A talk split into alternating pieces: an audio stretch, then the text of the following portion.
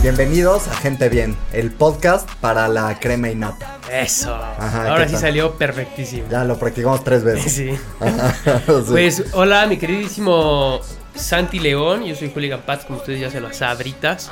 Este, gracias por seguir viéndonos, que sea de interés. Hoy tenemos una gran invitada de nombre Paola. Este, nos viene a contar pues una historia no tan chida, pero bueno, igual siempre es interesante e importante. Si gustas dar la introducción, mi queridísimo Santiago. Eh, claro que sí, pues sí, este es un tema que pasa muchísimo en México y del cual creo que no se habla en temas eh, tradicionales y es algo que pues muchas mujeres como sufren en silencio y bueno, Paola sufrió violencia por parte de su pareja durante muchos años y bueno, primero que nada, ¿cómo estás Paola?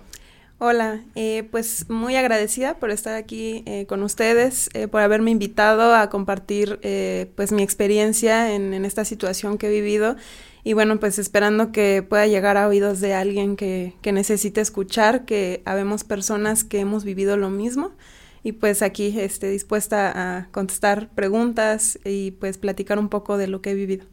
Pues muchísimas gracias eh, por acompañarnos más bien. Eh, creo que podríamos empezar de manera medio cronológica, que nos cuentes eh, cómo conociste a esta persona, qué edad tenías tú, qué edad tenía él. Ok, pues yo lo conocí cuando tenía 16 años, yo iba en la preparatoria. Eh, yo pues era una alumna muy regular, este, siempre llevé muy buenas calificaciones, este, pues era como niña de casa, ¿no? Este, con mis papás. Este, y bueno, pues yo iba de manera regular y asistía a mis clases, no reprobaba materias, tenía amistades como pues que también eran buenas compañías, ¿no? Eh, sin embargo, cuando yo llego, pues yo venía como que cronológicamente hablando también eh, regularmente porque me di cuenta que mucha gente estaba como recursando, este, ya venía de otros grados que habían reprobado y estaban este, ingresando a una nueva escuela, pero la mayoría ya tenía hijos, ya era grande, entonces para mí la verdad me asusté un poco y dije, ¿por qué aquí hay señores en la escuela, no? ¿Por qué hay gente tan grande? Y yo tenía apenas 16 años, ¿no? Entre esas personas que ya se veían en apariencia grandes, pues estaba él, ¿no? Yo lo recuerdo y lo recuerdo porque no llevaba uniforme. O sea, él, él era el único que no tenía uniforme y todos teníamos uniforme. Entonces, como que eso me hizo como que Te ruido. brincaba. Sí, entonces yo dije, él no tiene uniforme, ¿no? Entonces, eh, pues empezamos a conocernos entre compañeros, empezábamos que hacer este, los grupos, en ese tiempo era como del Messenger, este, así, y pues platicábamos por ahí, y ahí fue donde lo agregaron a él, ¿no? Y recuerdo que un día estaba yo, este, así en la noche en Facebook, y me llegaron unos mensajes de él en donde me empieza a decir que yo le gustaba mucho y, y cosas raras, porque la verdad yo nunca había cruzado palabra con él, ¿no? Entonces, pues no sabía qué contestar y al día siguiente, pues él estaba con sus amigos en las escaleras y me habló y me dice, oye, te quiero pedir una disculpa, la verdad no, yo no fui, es que estaba con mis amigos y ellos fueron los que te escribieron, ¿no? Ahí fue donde pues nació todo, digamos, eh, como que yo creo que fue el momento en el que él me volteó a ver o no sé si él ya me había visto antes y le dije que no había problema, que no se preocupara, que ya había quedado en el pasado, pues realmente pues dije sí, pues a lo mejor estaba con los amigos, algo así.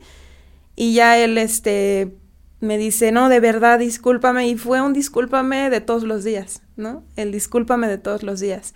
Entonces eso hizo que yo empezara a ubicarlo, ¿no? A saber quién era, a saber con quién se juntaba y me empecé a dar cuenta que él no entraba a las clases. O sea, él nunca entraba a las clases y yo me acuerdo que me empecé a hacer como su amiga y le decía, es que deberías de entrar a las clases.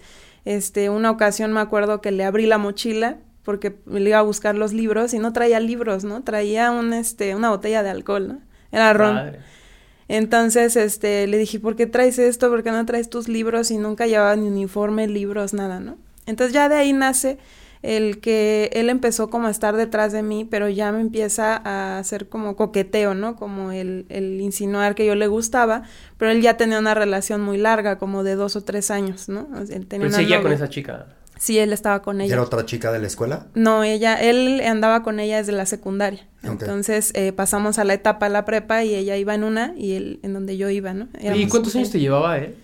Eh, nos llevamos un año y medio, pero en apariencia se ve muy grande. Ah, se veía muy grande. Este, porque bueno, ahora sé que era porque él ya llevaba mucho tiempo ya bebiendo e ingiriendo Ah, algunas sustancias. Entonces, eh, pues ya aparentaba bastante edad, tenía barba, tenía, se veía muy grande, ¿no? Y yo, pues, una niña, una adolescente, ¿no? De 16 años, empieza a estar detrás de mí y me empezaba a llevar regalos, ¿no? Me llevaba dulces, a él le gusta mucho dibujar. Entonces, eran dibujos tipo como grafitis, así me ah, llevaba dibujos muy coloridos. Sí, con mi nombre y así, ¿no? Entonces, pues yo no había tenido una experiencia de un noviazgo nunca. O sea, yo no había tenido más que un novio en la, en la secundaria, pero pues éramos como amigos, nada más salíamos, platicábamos, pasábamos al perro, o sea, no pasó nada, ¿no? Realmente fue una amistad, yo creo. Y después lo conozco a él y yo no tenía experiencia en esto, pues de las relaciones de pareja, ¿no? Yo no sabía lo que era tener un novio. Y para mí fue como, wow, ¿no? Alguien me está regalando algo y alguien está detrás de mí. Sin embargo, a él a mí no me gustaba físicamente. Entonces yo le decía a mis amigas, es que no me gusta, ¿no? Él está atrás de mí, pero no me gusta y hasta como que se, ellas se reían, ¿no? Me decían, es que él está bien atrás de ti tú no quieres, ¿no? Y así fue mucho tiempo, como todo el semestre, fue primer semestre lo que él duró ahí, que fueron pues obviamente seis meses en los que nunca entraba, siempre se la pasaba fuera bebiendo, todo este, pues, estas adicciones que se empezaron a notar desde que yo lo conocía. Pero él nada más se dedicaba a la escuela, o sea, no tenía un trabajo, ¿no? Eh, después supe que le ayudaba eh, a su papá en el trabajo, o sea, como que le ayudaba y le daban como algo, simbólico, ¿no? Porque a veces llegaba a la hora del receso que nos dejaban salir a la calle y llegaba con botas como de seguridad. Ah, ya. Ajá, entonces él decía, es que vine de trabajar y pasé aquí, ¿no? Con, a visitarlos. Entonces era muy inconsistente e irregular en la escuela. Entonces, eh, pues se juntaban algunos con él, pero me daba cuenta que a muchos no les caía muy bien, ¿no? O sea, entonces había muchas cosas extrañas que en ese momento yo no alcanzaba a ver, ¿no? Todavía. Entonces, eh, pues era como ya el núcleo de que mis compañeros se juntaban para beber y él estaba ahí. Y ahí empezó a haber situaciones como de que yo sabía que él era problemático, que ya había tenido problemas con algunos compañeros, ¿no? O sea, el reto al pele a la pelea. El mala copa. Sí, sí, o sea, se empezaban a pelear y me platicaban, es que ayer estuvieron en casa de no sé quién y ya tuvo problemas con un compañero, ¿no? Y me platicaban ese tipo de cosas, que él ya empezaba a, a verse esa parte de que era agresivo con los demás, no nada más pues conmigo. Y otra cosa importante de la que me di cuenta desde que lo conocí es que siempre estaba besándose con diferentes chicas. O sea, yo salía de una clase y lo veía besándose con una y a la hora de la salida lo veía con otra chica besándose y, con otra y con otra, ¿no? Entonces también él tenía su novia, ¿no? Y yo decía, pues este chico tiene novia y está besando a todas y aparte, pues me está diciendo que quiere él ser mi novio, ¿no? Eh, yo era muy renuente, él me quería cargar la mochila y yo no me dejaba. De verdad fue como un reto para él el que yo pudiera decir sí quiero, ¿no? O sea, porque sí fue mucho este lo que tuvo que estar detrás de mí. Y una eh, escena importante eh, en mis recuerdos, pues es una ocasión que mi papá siempre iba por mí a la escuela.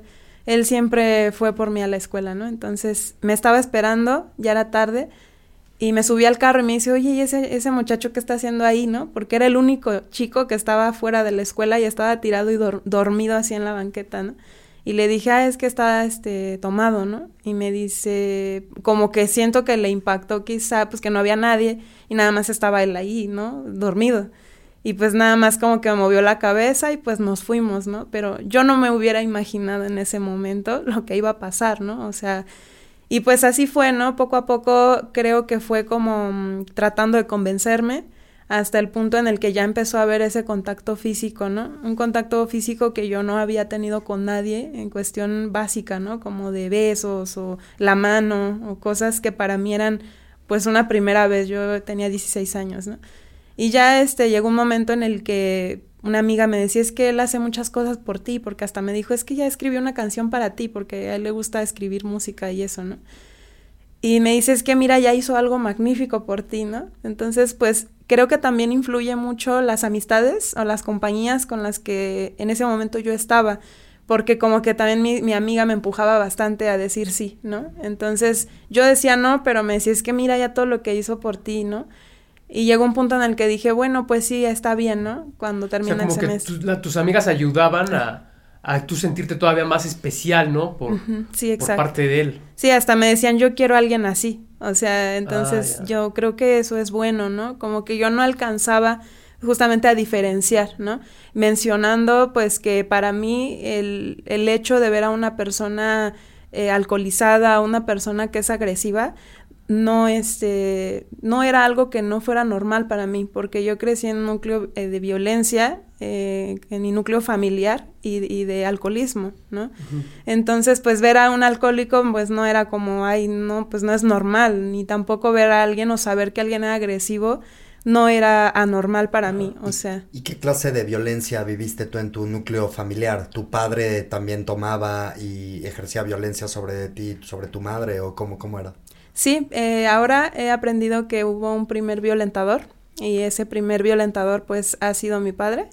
Eh, mi padre pues es un enfermo alcohólico, este, y, y desde que tengo quizá o desde que estuve en el vientre de mi madre, mejor dicho, era la hostilidad, ¿no? Eh, la incertidumbre de, de mamá, ¿no? De que pues mi papá siempre estaba bebiendo, o sea, él siempre ha sido alcohólico crónico, entonces él era alcohólico en cuanto estaba activo, pues era el, el, aventar cosas, romper, este, llegué a ver cómo este golpeaba a mi mamá, obviamente a lo largo de mi crecimiento y desde que estoy en el vientre materno, pues obviamente sucedían ese tipo de circunstancias de alcoholismo, de hostilidad en el, en el ambiente pues en el que yo empecé a desarrollarme.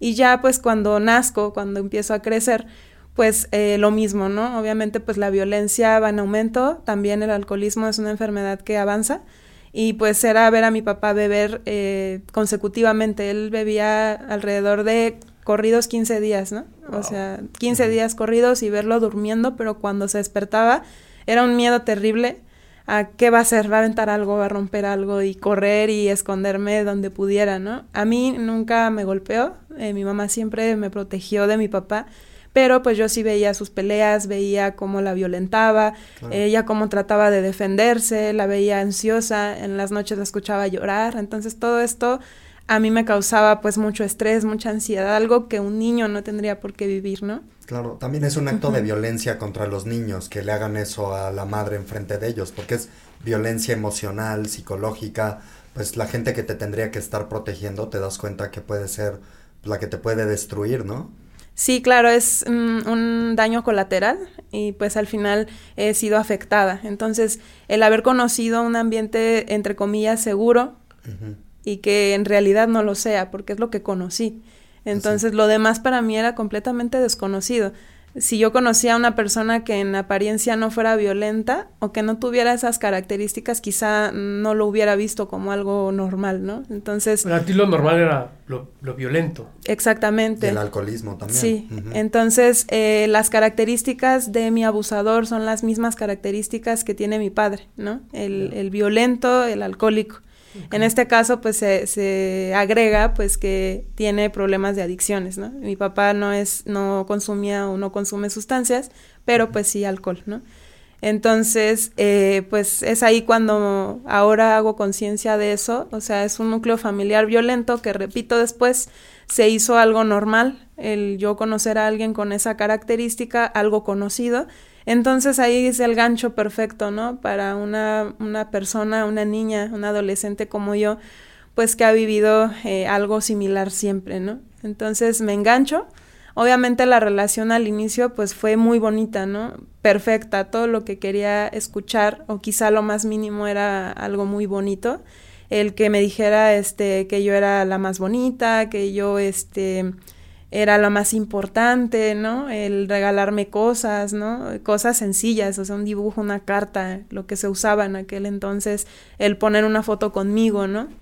Todo eso pues me hacía sentir muy importante y ahí fue donde se empieza a desarrollar pues esa, este, esa relación, pero empezaron ya a ver como eventos eh, violentos, eh, ya como em, empieza obviamente de menos a más, en el que pues ya era el que no quiero verte con nadie, ¿no? Yo recuerdo mucho una escena en donde yo todavía estudiaba y él ya no. Y él estaba ahí porque él conocía gente y lo fue, las fue a saludar. Y estaba en la prepa igual. Sí, en la prepa. Entonces yo estaba ahí viéndolo de lejos y él me veía, pero él estaba con muchas mujeres, ¿no? Y como que haciéndome a un lado. O sea, es una escena que no se me olvida y el que ahora digo, ¿por qué no lo mandé bien lejos, no? O sea, pero pues yo dije, bueno, o sea, agarré y me metí, ¿no? Entonces no pasaba nada. Y después el pedirme la contraseña de mis redes sociales, ¿no? O sea, para ver con quién hablaba, con quién no, borrarme conversaciones, eliminarme personas.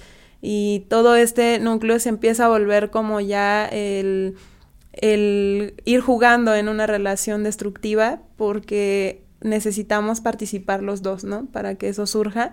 Entonces eran mecanismos de defensa de, entonces tú con quién hablas, tú no me dejas hablar con mis amigos, pero tú qué haces, ¿no? Entonces muchas veces descubrí que hablaba con amigas, que se escribía cosas eh, extrañas, que yo decía, es que, está raro, ¿por qué está borrado? ¿Por qué puso esto?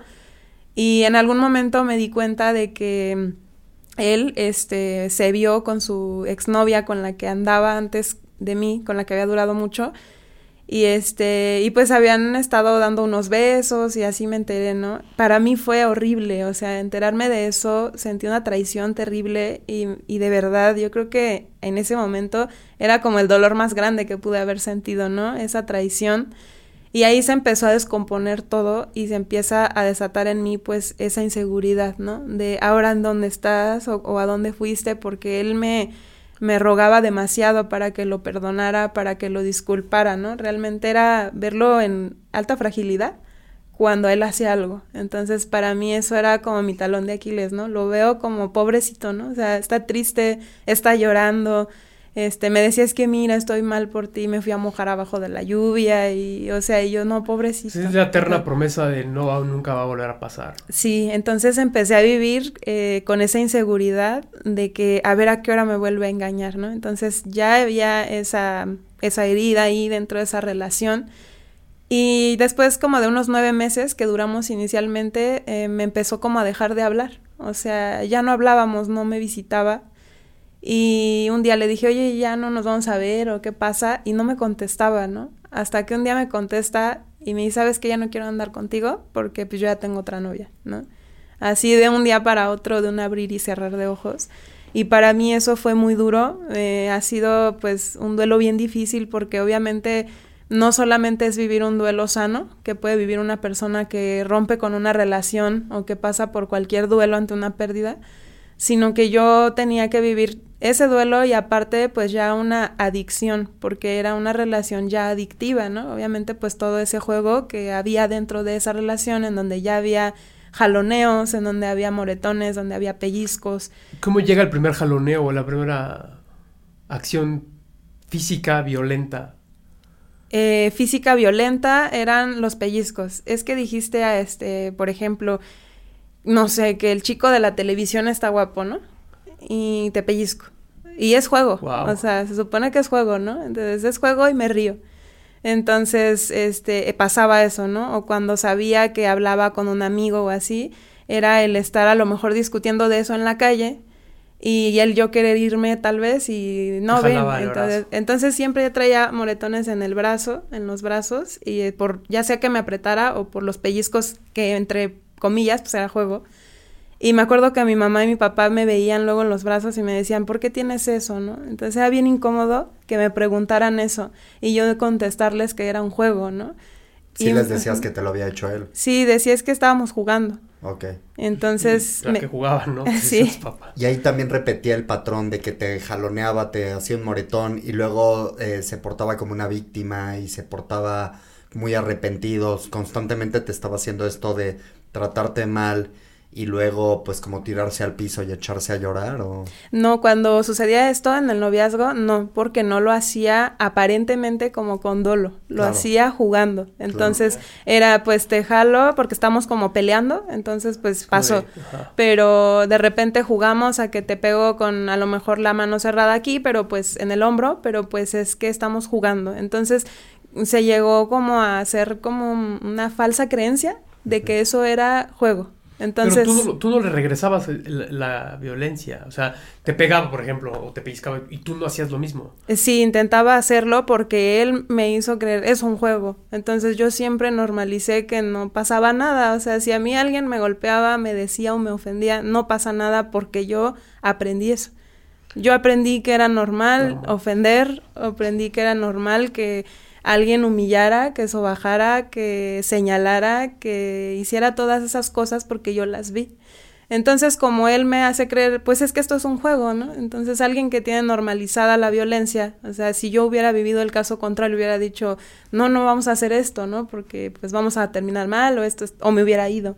Sin embargo, pues sí trataba de seguir el juego, pero nunca, obviamente, a la misma magnitud, ¿no? Entonces, siempre tenía los brazos yo llenos de moretones y mis papás me preguntaban, eh, qué pasó y le decía es que estábamos jugando, o sea, así jugamos, ¿no? Entonces para mí y en mi mente eso era un juego, el que yo te pellizco y tú a mí, ¿no? Entonces a veces pues sí es recuerdo cuando se pasaba mucho, ¿no? Me dolía mucho, o sea, obviamente el, el comparar que yo pudiera hacer algo parecido a lo que él de repente hacía, pues me dolía mucho y le decía que a veces hasta me daban ganas de llorar cuando me pegaba en el hombro, ¿no? Porque me acuerdo que me pegaba con el huesito del, el del hombro y me dolía muchísimo y me daban ganas de llorar, pero es que él me decía, es que es un juego. Y ahí me doy cuenta que dentro de esas palabras había manipulación, porque me estaba haciendo creer que nosotros estábamos jugando, cuando en realidad era una, un tipo de violencia que se empezó a desarrollar en la relación, ¿no? Y pues mis papás era, estamos jugando, me decían, es que así no se juega, ¿no? Es que no jueguen así porque después va a pasar otra cosa, ¿no? Y pues no, no paró, o sea, ahí nunca avanzó en el grado de que me golpeara todavía más o más allá porque terminó la relación.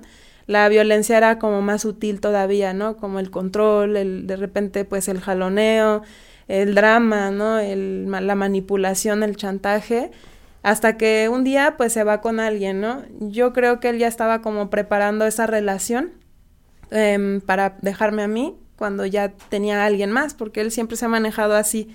Él prepara una relación anticipadamente para dejar la anterior. O sea, él nunca ha estado solo. Nunca quedarse solo. Sí. Entonces yo creo que ya había tenido trabajada una relación anterior cuando me dejó de hablar y cuando ya la tuvo lista, pues me dijo, sabes que ya no quiero. Y pues me sentía muy mal, ¿no? Me sentía utilizada, me sentía engañada, me sentía traicionada. Y pues venía ese síndrome de abstinencia que hoy conozco, pues que lo temblaba en la noche, sudoraciones, dije, ¿qué pasa? Pues era una relación destructiva, pues que al final a nivel cerebral pues tiene un papel súper importante al que yo estaba acostumbrada y necesitaba, ¿no? El, la pelea, este, el reclamo. Entonces eh, estuve así muy triste mucho tiempo, yo lloraba muchísimo, lo recuerdo. Muchos amigos se acercaron conmigo, me ayudaron, me apoyaron, pero pues como que quedó en mí ahí un vacío, ¿no? Y dije, pues ahí quedó pues algo. Eh, yo creo que esa fue la etapa inicial. Eh, y yo siempre tuve como esa idea de a lo mejor algún día vamos a regresar y ahora sí vamos a poder ser felices, ¿no? Porque la idea firme que tiene una mujer que vive violencia es que un día eso va a dejar de pasar y un día va a poder ser feliz. O sea, un día esto ya no va a pasar. O sea, un o sea soportan por la fantasía de que termine sí es una idea que está muy, muy clavada en la mente, en la que me engancha justamente al retomar esa relación. Es que esta sí es la buena, ¿no? Porque esa es una frase, pues, que para mí es, era de las, de todos los días. Ahora sí es la buena, ahora sí va a cambiar. La idea de que el otro va a cambiar ha sido esa idea que me tuvo enganchada mucho tiempo. Pues si ya me había golpeado, a lo mejor esta vez se va a arrepentir lo suficiente como para ya no volverlo a hacer y poder entonces sí ser felices y tener una buena relación, una relación sana, una relación estable. Y, ese, ese fue el inicio. Y tú también esperabas que él dejara de tomar y también todas estas, pues mientras tú tuviste esta relación con él, él estaba tomado todo el tiempo, él estaba drogado, ¿cómo lo veías? Sí, yo recuerdo que a mí me decía, vamos a una fiesta, acompáñame con mis amigos, ¿no? Y yo me acuerdo que yo me arreglaba para ir a una fiesta y me llevaba a lugares muy feos, este, en el centro, pero así sótanos, ¿no? Me llevaba a sótanos en donde pues había mucha gente que para mí era peligrosa porque yo tenía sí, sí, o sea, estaban muy feos esos lugares, estaban todos pintados, estaban cayendo las paredes y me llevaba a esos lugares y yo pues como bien vestida y, y él ahí este de pues igual que los demás, ¿no? Entonces yo, a mí me daba miedo y entonces estaba conmigo, pero pues ya terminaba él muy tomado y me acuerdo mucho que él tenía un amigo que practicaba violencia con su novia en ese tiempo y me acuerdo mucho cómo le estaba, no sé qué le estaba haciendo y la chica estaba llorando mucho. Y yo nada más me quedaba viendo y él me, se acerca y me dice, mira cómo trata bien mal a su novia, ¿no? O sea, eso, eso yo nunca lo voy a hacer contigo. Todavía de crítico. Se está preparando, es una, sigue, ajá, sí, sí, sí, ajá. Sí, me dice, mira cómo la trata. Así no se trata una chica, ¿no? Me decía. Oye, pero y entonces truenan, él ya tiene otra relación, ¿y en qué momento regresa, no?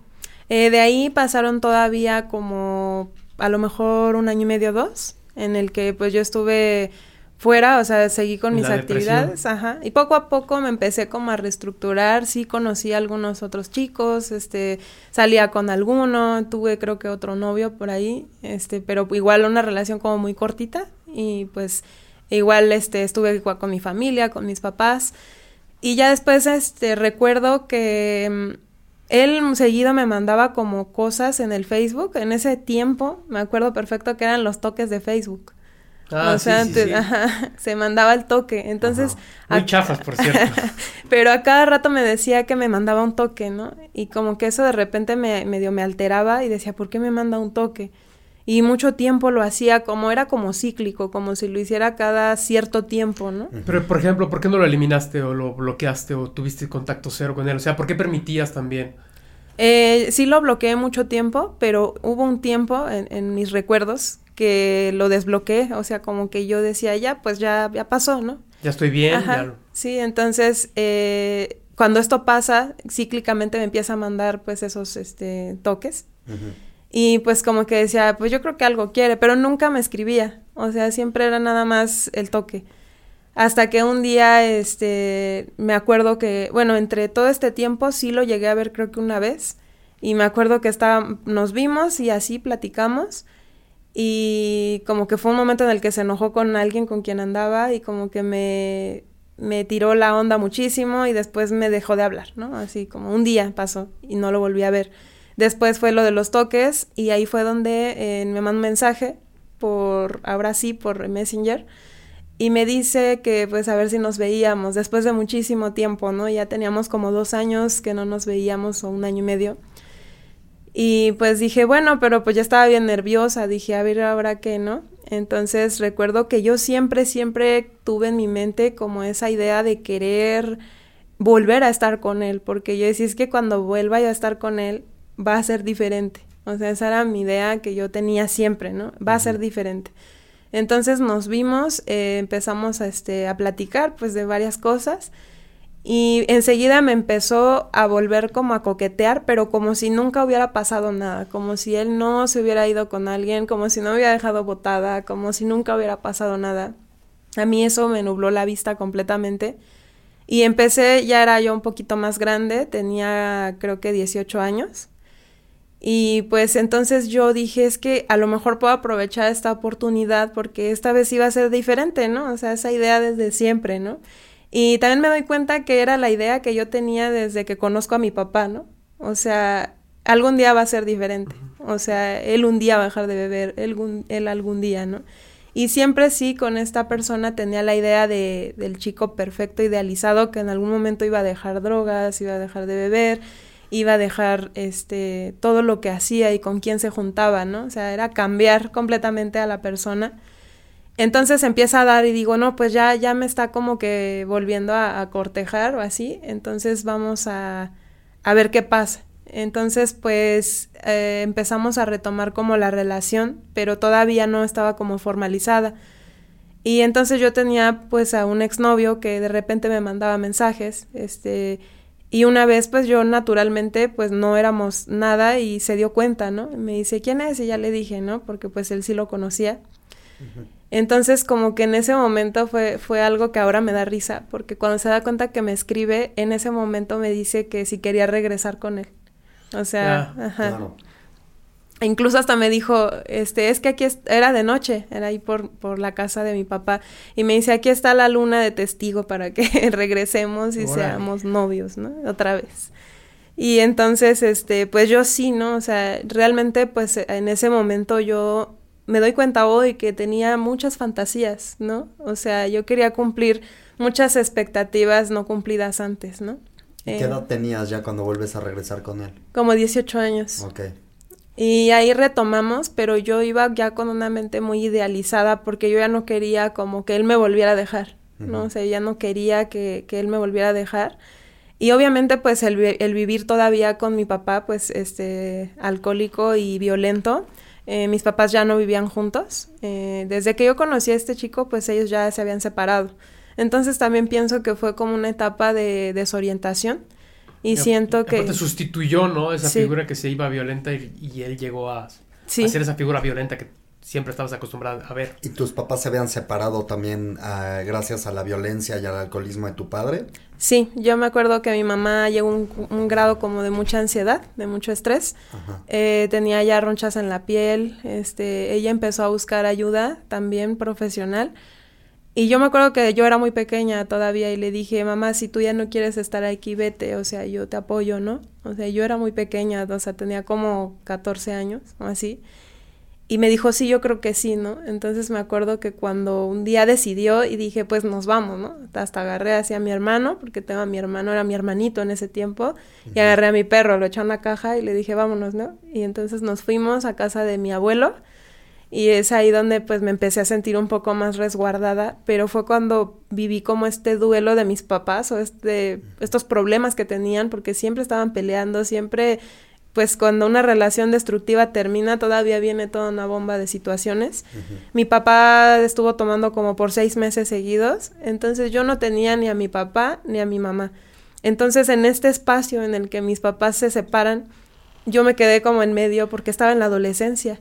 Y aparece él aparece. Entonces no había quien me dijera, quien me orientara, eh, oye, estás haciendo esto mal, este, o, te, o qué necesitas, no, no estaba ni uno ni otro, entonces dije, pues bueno, o sea, esa necesidad quizá, sí, de compañía, de atención, de lo que no había, porque aparte pues yo estaba nada más siempre con mi hermano, ¿no? Entonces, eh, pues no están nuestros papás, pues nos hacemos compañía. Entonces lo conozco, eh, nos retornamos mi hermano y yo a vivir con mi papá, y igual, ¿no? Este, pues esa soledad, el, ausente, o sea, todos sus problemas que él ya tenía, pero mi papá ya empezó a agarrar un, periodos muy largos de sobriedad, ¿no? Okay. Eh, entonces ya estábamos con él, pues digamos, lo necesario no nos faltaba, pues alimento, comida, techo, llevaba yo mi escuela, mi papá iba por mí, me llevaba en las tardes, yo iba en, en la tarde. Y este, pero pues ahí fue cuando yo me engancho a esta relación, pasan estos dos años y retomo, pero digo, no, ya no quiero que me deje. Yo tenía mucho miedo a volver a sentir el abandono, el rechazo y la traición de que me dejaron por alguien más, ¿no? Entonces... Pero, por ejemplo, si conociste, a, nos decías que conociste personas antes de regresar con él y esas personas no te llamaban la atención lo suficiente Supongo que eran mejores personas. Sí, eh, de hecho también es otra característica de la mujer eh, que es violentada. Pues si son hombres en apariencia más accesibles, eh, que no tienen características violentas, pues es aburrido. O sea, ah, no, es un reto para ti cambiarlo. Exactamente, el, buscarlo descompuesto para componerlo. Entonces, pues es que él como que o sea, igual sí tiene cositas, pero creo que no es suficiente. Yo creo que no hay algo que hacer aquí, ¿no? Y todo esto es a nivel inconsciente, obviamente. Entonces era como toda esta situación de decir, eh, pues creo que sí, pero no. O sea, estoy un rato, pero me aburro y mejor me voy, ¿no? Entonces regresa y pues digo, creo que aquí es, ¿no? O sea, yo quiero estar con él, porque yo confundía eh, lo que yo sentía por él, pensaba yo que era amor, ¿no? Y pues no tenía nada que ver con eso.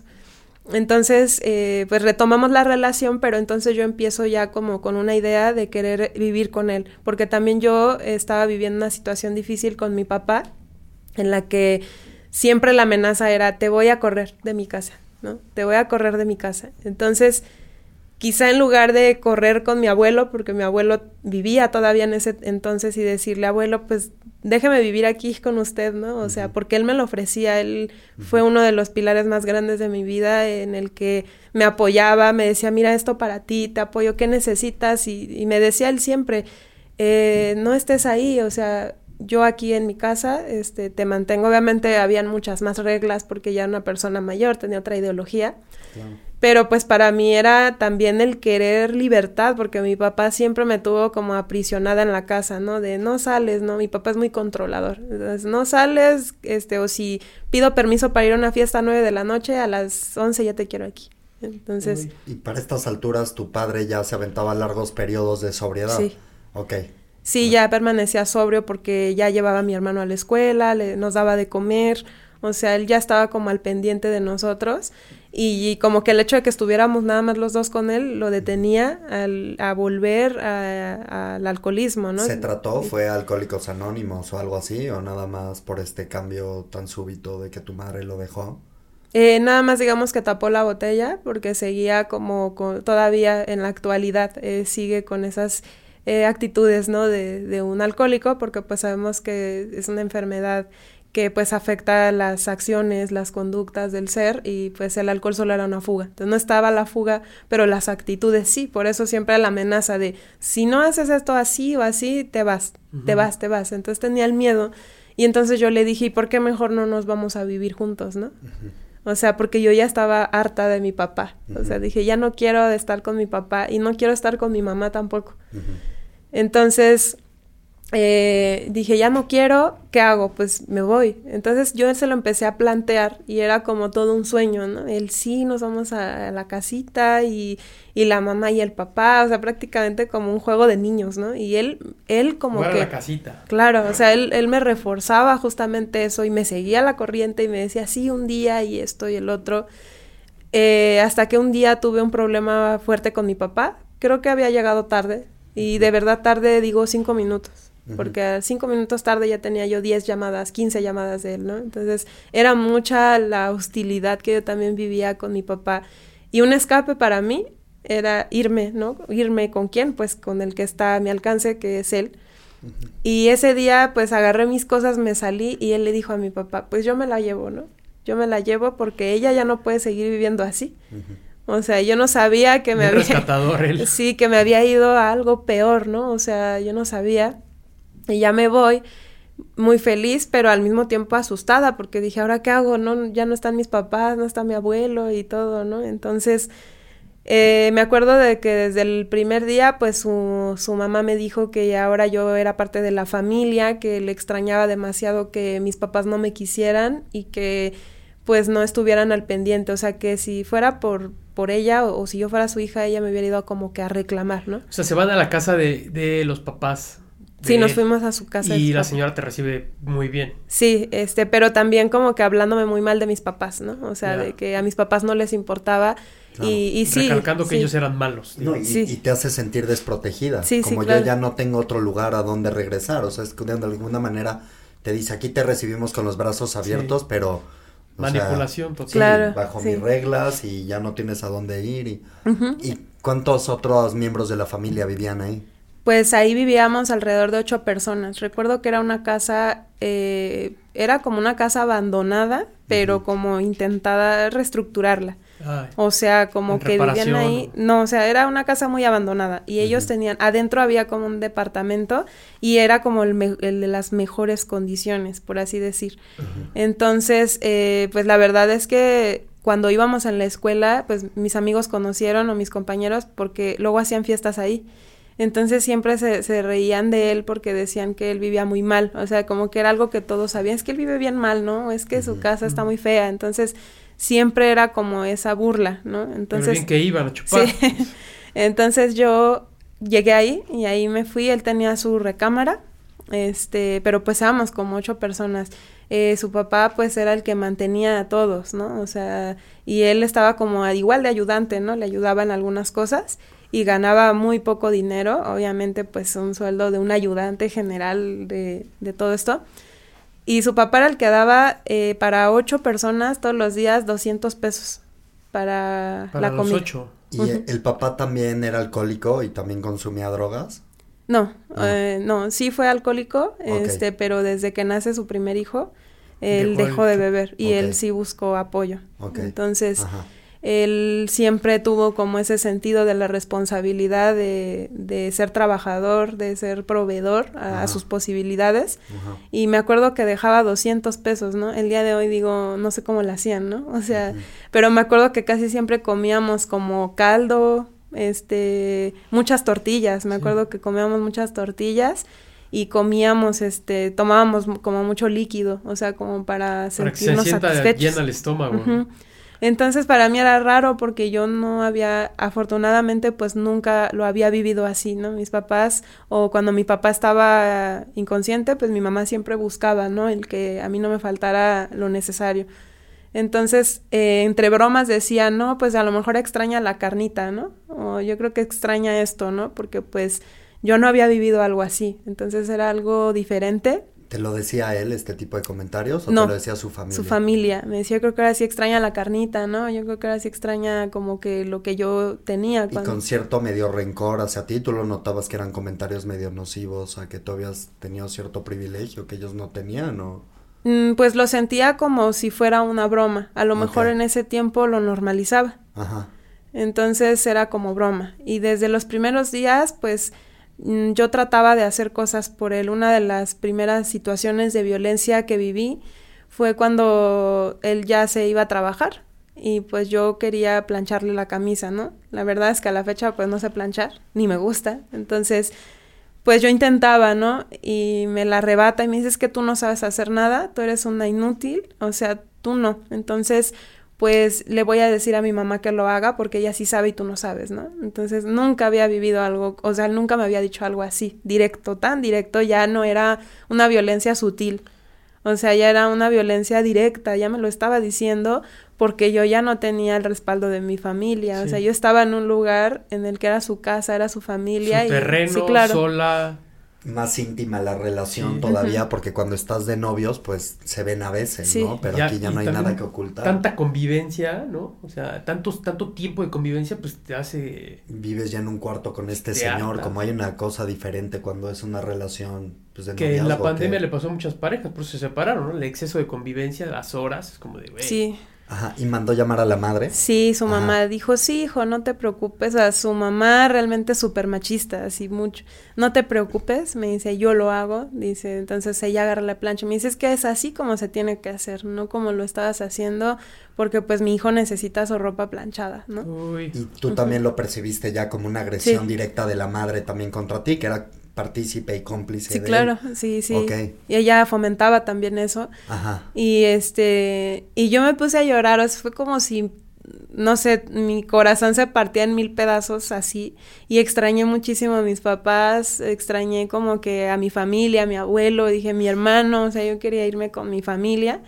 Pero yo en ese tiempo ya estaba muy enganchada, o sea, ¿qué era lo que me enganchaba? La idea de que un día iba a cambiar y aparte de que un día iba a cambiar, eh, también el que estaba ya como un castillo de sueños construido en mi mente. O sea, había ilusiones, había sueños. Yo quería pues construir algo ya con él, ¿no? Y a mi, a mi corta edad, ¿no? Entonces, pues empezábamos desde, desde el noviazgo, llegábamos a hablar de, en algún momento de la vida, pues tener este, un hijo. Entonces, este, se retomó como esa idea de, ah, pues, este, igual y, si, pues, si tenemos un hijo un día, ¿no? Pues, este, soñando. Entonces, pues, se, se da eso, pero se da ya como meses después de haber vivido juntos. Este, en todo este tiempo, pues, e, empezaron a haber eventos así como estos, ¿no? El de la, el de la camisa, este, ya luego su mamá, yo siento que su mamá dijo, pues ya tengo aquí una sirvienta nueva, ¿no? Porque pues me ponía a hacer todo, ¿no? Me decía, somos muchos y pues era realmente una montaña de, de platos, o sea, y todos los días era así, como que si quieres comer, tienes que lavar. Todos los, los platos, ¿no? Y ya no ibas a la escuela. No, ya no iba a la escuela. ¿Habías terminado? No, dejé la, la escuela inconclusa. Y él tampoco terminó. No, él sí, desde mucho antes, él se salió. Claro. Pero la prepa la dejaste inconclusa. Sí, en ese tiempo la dejé ah. inconclusa. Y cuando te hacían hacer los quehaceres del hogar, eh, ¿también te agredía la madre? ¿Te seguían como, como esto que te pasó con la de planchar? ¿Te pasaba que te decían no sabes lavar los platos te, o te lo agradecía o cómo era el trato? No, nunca me lo agradeció. Siempre me decía, es que mira, le dejaste jabón. Es que mira, huele feo. Ahí huele, porque me acuerdo mucho me decía, huele a huevo, ¿no? Vuelve, vuélvelo a poner ahí para que se lave otra vez, ¿no? Y siempre era así como de que yo barría o así. Es que no, no barriste bien, mira, porque ahí hay todavía tierra, ¿no? O es que no, no enjuagaste bien este para limpiar el piso porque huele mal, ¿no? Entonces como que todo lo que yo hacía estaba mal, ¿no? Y la que lo hacía bien era ella, ¿no? Entonces, siempre eran como esas observaciones y para mí el ganarme un plato de caldo era ponerme a lavar toda esa montaña de trastes, ¿no? O sea, y para mí era interminable porque yo ya terminaba, comíamos y otra vez todo lo que habían comido era otra vez volver a lavarlo. De repente me ayudaba este una de sus hermanas y de repente ella lo hacía, ¿no? Y me decía, "Ya lavé los de en la mañana", ¿no? Porque ella este me como que empatizaba conmigo de alguna manera y de repente me decía, pues ya lo los lavé yo y de repente lo hacía, pero porque también este era como de que ella les ayudaba mucho. Entonces dije, ah, pues ya los lavó ella y pues entonces al rato lavo los demás, ¿no? Pero sí era como de todos los días el, el para mí ganarme el alimento teniendo que lavar una montaña de, de platos, ¿no? Entonces era todo esto. Eh, ya este, después de varios eventos de, de, esto de su mamá, me acuerdo que había veces, en una ocasión que estábamos sentados comiendo pizza, estábamos la familia, y este, no recuerdo qué fue lo que pasó, pero estábamos todos sentados, y dice él, es que este, tú estás bien fea, eres una inútil, tú no sabes hacer nada, pero estaban todos, o sea, y yo sentía o decía trágame tierra, ¿no? Me están viendo todos, ¿no? Y me sentía muy avergonzada y pues humillada, ¿no? Y me acuerdo que le decían, ya, ya no le digas, ¿no? Y, y él me seguía diciendo, me criticaba este, pues físicamente, me decía que yo no sabía hacer nada, que yo era una inútil, que yo no hacía nada bien, este, y pues yo me ponía a llorar ahí y todavía ni le había dado la mordida a la pizza, ¿no? Este, y pues ya llorando, pues comía, ¿no? Porque esos días de pizza eran como uno en mil, ¿no? Dije, pues pizza, ¿no? Porque pues nunca había para comer algo más. Entonces, eh, pues así, o sea, había, había varios eventos en los que me criticaba y decía cosas. eh, hasta que pues ya, ¿no? Resulta que, que me embarazo. Obviamente en todo este tiempo, pues él este, le gustaba mucho estar con sus amigos, siempre ha sido amigos, amigos, amigos, irse porque es el círculo en donde él puede ingerir, ¿no? En donde él puede beber, en donde él puede desarrollarse así, ser mujeriego y todos este, estos eventos, ¿no? Y también consumía drogas, ¿no? Sí. ¿Qué clase de drogas consumía? Pues de todo, la verdad es que en ese tiempo yo no sabía bien, lo único que lo veía eh, consumir en ese tiempo era marihuana, Ajá. siempre, se la guardaba en los zapatos, en la gorra, o sea, para que la policía no lo viera, y decía, ¿por qué hacía eso, no? Pero uh -huh. con el tiempo empecé a entenderlo, ¿no? Y eh, pues ya después empecé a, empecé a darme cuenta de que él este consumía en un tiempo estuvo es que él como que segmenta lo que consume, o sea, como que por tiempos. Entonces, en un tiempo. Temporadas tiene... Ajá, sí, entonces hubo un tiempo en el que estuvo este con mucho amoníaco. Este, wow. y después, pero lo de base siempre ha sido marihuana, porque no puede vivir sin marihuana, ¿no? Entonces, era mucho amoníaco y ya después, este, cuando yo limpié eh, la recámara que yo llegué, encontré frascos con tachas, las encontré, y yo las tiré, ¿no? Y también encontré unos frascos con cocaína, ¿no? Porque yo dije, ¿qué es esto, no? Porque pues para mí era algo nuevo, yo nunca había visto algo así. Y me acuerdo que le pregunté y me dijo, nada, ¿no? Tíralo. Y, o sea, no me explicó, pero hoy lo sé, hoy sé que era cocaína porque habían también unas tachas ahí. Y yo las tiré, pero pues yo pensé y dije, pues a lo mejor es medicina que dejó ahí, pues mi mente inocente todavía. Y pues tiré todo, ¿no? Entonces, eh, ya de ahí pues había mucha cuestión de que pues había en su cuarto cosas llenas así de su exnovia, ¿no? De que la había querido, que había estado triste, su cuarto estaba rayado así como con de graffiti y tenía el nombre por todos lados. Entonces, eh, yo siempre vivía con esa inseguridad de que, ay, pues es que estoy aquí y ahí está como que el nombre y luego las cartitas, los dibujos, o sea, por todos lados era el pensar que pues yo no era como lo suficientemente importante, ¿no? O sea, y pues así pasó mucho tiempo y la violencia empezó a crecer, obviamente. Eh, ya después me acuerdo que pues tuvimos un accidente en motocicleta. Uh -huh.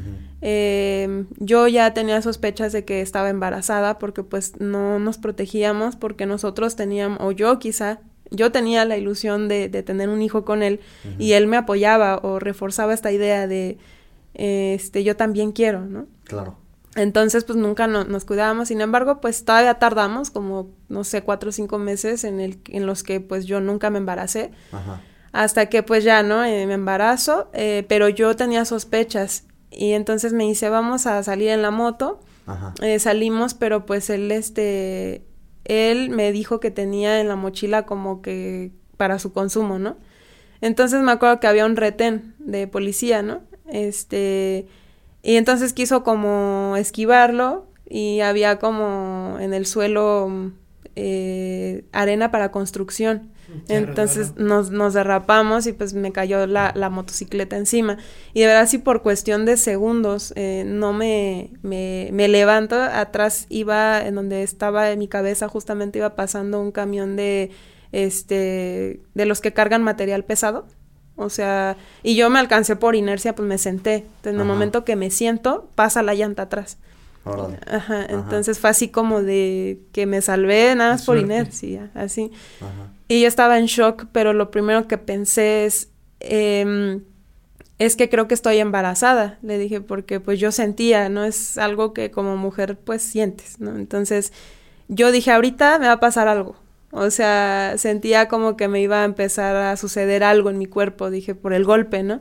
Entonces le dije, es que llévame al doctor, porque como me cayó la moto encima, pues dije, algo me va a pasar ahorita. Entonces le dije, háblale a mi papá, avísale que nos caímos y así. Como yo estaba en apariencia bien, pero dije, internamente no sé cómo estoy. Entonces, por favor, avísale a mi papá.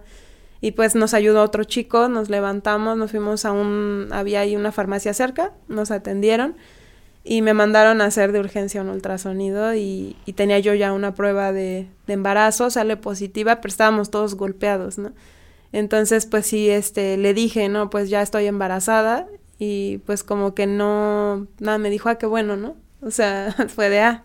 No, no estaba feliz de, de escuchar la noticia o... Pues me dijo que estaba feliz, pero me lo dijo, o sea, me dijo, pues estoy feliz.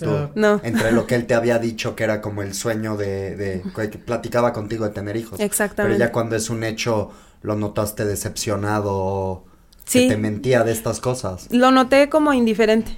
Como si no hubiera pasado nada. ¿Tú estabas muy feliz? Sí, yo estaba contenta. Dije, ay, por fin de tener un hijo. Obviamente estaba toda dolorida, tenía muchos raspones en el cuerpo. Y ya luego fuimos a hacernos el ultrasonido y salió que tenía un hematoma. No dejaba ver. No, no podía ver si, está, si realmente todo estaba bien porque estaba obstruyendo la vista. Y pues pasó un tiempo y ya después este llegué a otro doctor y pues ya me dijo, "Es que ya pasó mucho tiempo, ¿qué tal si el producto ya no tiene vida?" Me dice, "Entonces, mm, otra vez de urgencia, porque si no vamos a tener que hacer otros procedimientos por el golpe que tienes, porque pues sí me golpeé como en, en la zona." Entonces, eh, pues él no estaba cuando eso pasó. Eh, estaban mis papás conmigo. Ajá. Entonces mis papás dijeron, pues vamos rápido al ultrasonido, porque pues me dijeron, si el producto ya no tiene vida, pues si esta, tu vida está en riesgo, pues ya cuánto tiempo ha pasado. Me llevan y este, y ahí fue donde vi que todo, ya se había quitado el hematoma, estaba todo bien y ya los latidos del bebé. Los primeros que lo escucharon fue mi mamá y mi papá. Y yo vi a mi papá contento, ¿no? O sea, a pesar de que pues era un embarazo a temprana edad y que yo les avisé y les comenté que estaba embarazada, pues eh, de mi papá nada más lo vi en su expresión, o sea, como que fue algo que lo puso contento, ¿no? En ese momento. Entonces, siempre tuve el apoyo de mis papás, ¿no? De mi mamá y de mi papá. En todo momento, él no estaba, yo nada le dije, oye, me dijeron que todo está bien. Ah, ya, ¿no? O sea, como que, no sé, completamente indolente, o sea, pues no pasa, es como decirle, oye, está lloviendo, ah, ya, ¿no? O sea, Órale, buena la noticia. sí. Entonces, esto pasa y, y de, de, hecho él, por ejemplo, este accidente que tuvimos, ya había tenido yo otro con él. Cuando éramos este, ya pareja, nos invitan a mi casa, se, se pasan las copas, se le amarró la, la camioneta, pero esto fue porque empezó a pelear con mi familia, a retar, a pelear con mis, mis tíos, con mi hermano, el mayor. Y pues eh, se hizo ahí una discusión bien grande y pues me sube al, me suben a la camioneta, este, porque él ya como que estaba ahí la, la pelea muy grande y pues se amarró la camioneta y chocó con un poste, ¿no? Entonces eh, rompo yo el parabrisas con la cara, con la cabeza. Entonces toda la cara llena de sangre, ¿no? Y, y me dicen que por eh, fortuna pues no me salí por el parabrisas, fue pérdida total llegó ambulancia, llegó la policía porque también eran daños, este, no recuerdo cómo llamaban porque fue un poste. Daños a la nación. Sí, algo así. Entonces, eh, pues sí era como algo grave, este, y también porque iba en estado de ebriedad y estaba atentando contra mi vida, porque yo, él iba manejando y yo estaba al lado. Entonces eh, llegó toda la familia y todos bien preocupados porque pues eran cargos este pues importantes y mi papá me vio así. Bueno, yo la verdad es que ya estaba como que estaba y no estaba, como que veía que pasaba todo, pero estaba yo ya muy golpeada. Entonces me llevó la no, firmaron para que no me llevara ambulancia, pero me llevó mi mamá a la Cruz Roja. Entonces, este, mi papá firmó como la, él otorgó el perdón porque a mí no me dieron nada para firmar. Él otorga el perdón y mi mamá me lleva a hacerme todos los estudios, me hicieron tomografías, todo por el golpe que me di en la cabeza, todo salió bien. Y de todas maneras, pues a pesar de que ya había esa violencia ahora contra mi familia, pues regreso, ¿no? Y, este de la moto, pues es el segundo accidente que yo tengo. Él pues iba en consumo marihuana, obviamente, no iba alcoholizado, pero es ahí que me entero que sucede lo de mi hija, este, que estoy embarazada, este, y pues mi familia en apoyo conmigo. Entonces, ya sabiendo que estaba embarazada, pues ya supuestamente su familia muy contenta, ¿no? En apariencia, pues su mamá y todos contentos. Eh, yo no sabía realmente pues lo que venía en cuestión de responsabilidades, ¿no? Tanto emocionales como económicas también. Y pues yo estaba ahí eh, tuve la oportunidad como pues a lo mejor de terminar la escuela en, en, línea o algo, pero como ya la violencia empezaba a crecer, ya no había cabeza para eso, ¿no? El primer evento pues fue cuando eh, su mamá, ¿no? Este, estoy embarazada, pues, no me sentía muy bien y, e iba y me decía, nada más te digo, ¿no? Pues estás embarazada, no estás enferma. Entonces eso no te imposibilita para que tú hagas lo que tienes que hacer, o sea, los quehaceres, ¿no? Ajá. Y yo de verdad me sentía mal, tenía muchas náuseas, me sentía muy cansada y le decía, es que veras me siento mal, o sea, necesito descansar. Sé que son los primeros tres meses y después ya te vas como reestructurando en tu organismo, ¿no? Entonces le dije, es que de verdad necesito dormir, me siento cansada. Y no, pues su mamá es que no está enferma, ¿no? O sea, está embarazada. O sea, yo tuve tantos hijos y yo nunca me la pasé acostada, ¿no? Entonces no dejaba de decir que yo era una floja que si yo no quería hacer algo era por floja, porque yo no quería, por pereza, ¿no? Entonces siempre era lo mismo el decir que yo no quería hacer las cosas porque pues a él le había tocado una mujer este floja. Decía, es que tú eres una huevona, decía, y eh, tú tienes una mujer huevona y de esa palabra nunca nunca me la dejó de decir, ¿no? entonces pues ya empieza a avanzar el embarazo, empecé a necesitar este pues vitaminas, este todo esto y le decía, "Oye, es que las vitaminas, es que no tengo dinero", ¿no? Y pues necesitaba la atención médica, ¿no? Y me dan, este, pues eh, ahí la posibilidad en el, en ese tiempo era el seguro popular, este, mm, sí. en la gratuidad, todo, ¿no? Entonces arreglé mis papeles, me atendían, pero había cosas que sí tenía que comprar, ¿no? O sea, medicamentos o algo, y él nunca tenía, nunca, nunca, ¿no? Y me acuerdo que las, muy bien, que las vitaminas costaban 200 pesos, ¿no? O 190 y tantos. Y la que siempre me decía era mi mamá, te voy a llevar el dinero para que vayas por tus vitaminas. O mi papá, este, no, tu mamá, este, no pudo, pero yo te voy a dar, ¿no? Entonces... Él, nada más tenía para la marihuana y el alcohol. Sí, para irse con sus amigos, ¿no? Entonces, pues no había ni, ni como para comer nada, ¿no? Entonces, este, yo me acuerdo que pasaban las hambres, o sea, porque llegaba su mamá como hasta las 5 de la tarde apenas como que a preparar la comida e íbamos comiendo a las 7, cuando no había ni desayunado porque no había ni un pan en la mesa, ¿no? ni leche, no había nada, nada, nada. Y seguían con este presupuesto de 200 pesos para ocho personas al día. Sí, nada más con ese presupuesto. Ya nueve personas, ajá. Sí. Y entonces, este, pues yo me acuerdo que yo tenía mucha hambre, o sea, mucha, mucha hambre, ¿no? Entonces le decía, es que ya son las 5 de la tarde y no he ni desayunado, y yo embarazada, ¿no? Entonces, este, pues llegó un momento en el que me cansé, yo creo que de tener hambre, y este, y le dije a mi papá, es que siempre tengo hambre, me puedo venir contigo en lo que estoy embarazada, es que siempre tengo hambre. Me dijo que sí. Entonces me quedé con mi papá durante todo el embarazo, pero obviamente en ese, en ese inter, pues había muchas veces que él me decía, pues vente a quedar conmigo, como que nos convertimos en novios. O sea, en, mi caso. Pero él no te dijo nada cuando le dijiste, voy con mi papá, pues para él fue pues mejor o... Al principio sí me dijo como de, ay, es que ya llevas mucho tiempo ahí, tú tienes que estar acá, ¿no? Pero pues ya después empezó a dar cuenta que le convenía, porque pues ya no había quien le estuviera preguntando a qué hora iba a llegar, a dónde había ido. eh, luego yo le decía, pues yo te lavo tu ropa, ¿no? Y luego pues nada más iba por ella para irse a las fiestas. Eh, mi papá me dijo, no va a estar lavándole la ropa para que venga a, este, a recogerla e irse y abandonarte aquí, porque me la viví sin él todo mi embarazo muy triste, siempre yo estaba llorando, tratando de entender por qué él era como era, ¿no? O sea, Tan indiferente. Sí yo decía, igual a lo mejor es por el embarazo, las hormonas, o sea, intentaba yo encontrarle un porqué, ¿no? El por qué él no es atento conmigo, por qué si yo, mm, a pesar de la violencia, tenía una ilusión muy grande por tener a mi hija, ¿no? Yo decía, cuando nazca, y la ropita, y le mandaba a mi mamá, mira, encontré este artículo y así aplicaciones para ver el crecimiento del bebé, este, cómo iba. O sea, yo de verdad tenía una ilusión muy grande, ¿no? Yo quería conocer a mi bebé. Eh, viendo cómo le iba a poner, cómo iba a ser, o sea, todo el tiempo era pensar en mi bebé, ¿no? Todo el tiempo y mi mamá igual, ¿no? Como que compartía eso conmigo y mi papá se encargaba como de, pues ya este, ahí hay comida, ¿no? Este, desayuna, come, no te malpases y ahí está tu, tu recámara, porque ahí estaba mi recámara, ¿no? Donde yo me dormía. Y pues ya me podía como dormir un poco más y pues mi embarazo empezó a avanzar y hubo una ocasión en la que yo fui, digamos, de visita con, con él y entonces eh, me doy cuenta de que tenía ahí llamadas y mensajes en su celular de una amiga con la que había tenido algo y, un, y su exnovia. Entonces, pues a mí me causó eso mucha, este, inseguridad. Dije, entonces, o sea, cuando yo no estoy, o sea, se va con alguien o qué hace. O sea, yo ya le había encontrado muchas cosas bien raras en, en las redes sociales desde siempre me engañó desde la preparatoria, ¿no? Le ponían cosas y así, pero él siempre tenía el arte de manipular, de decir, no es cierto, o sea, es que tú te estás confundiendo, eso no pasó, ¿no?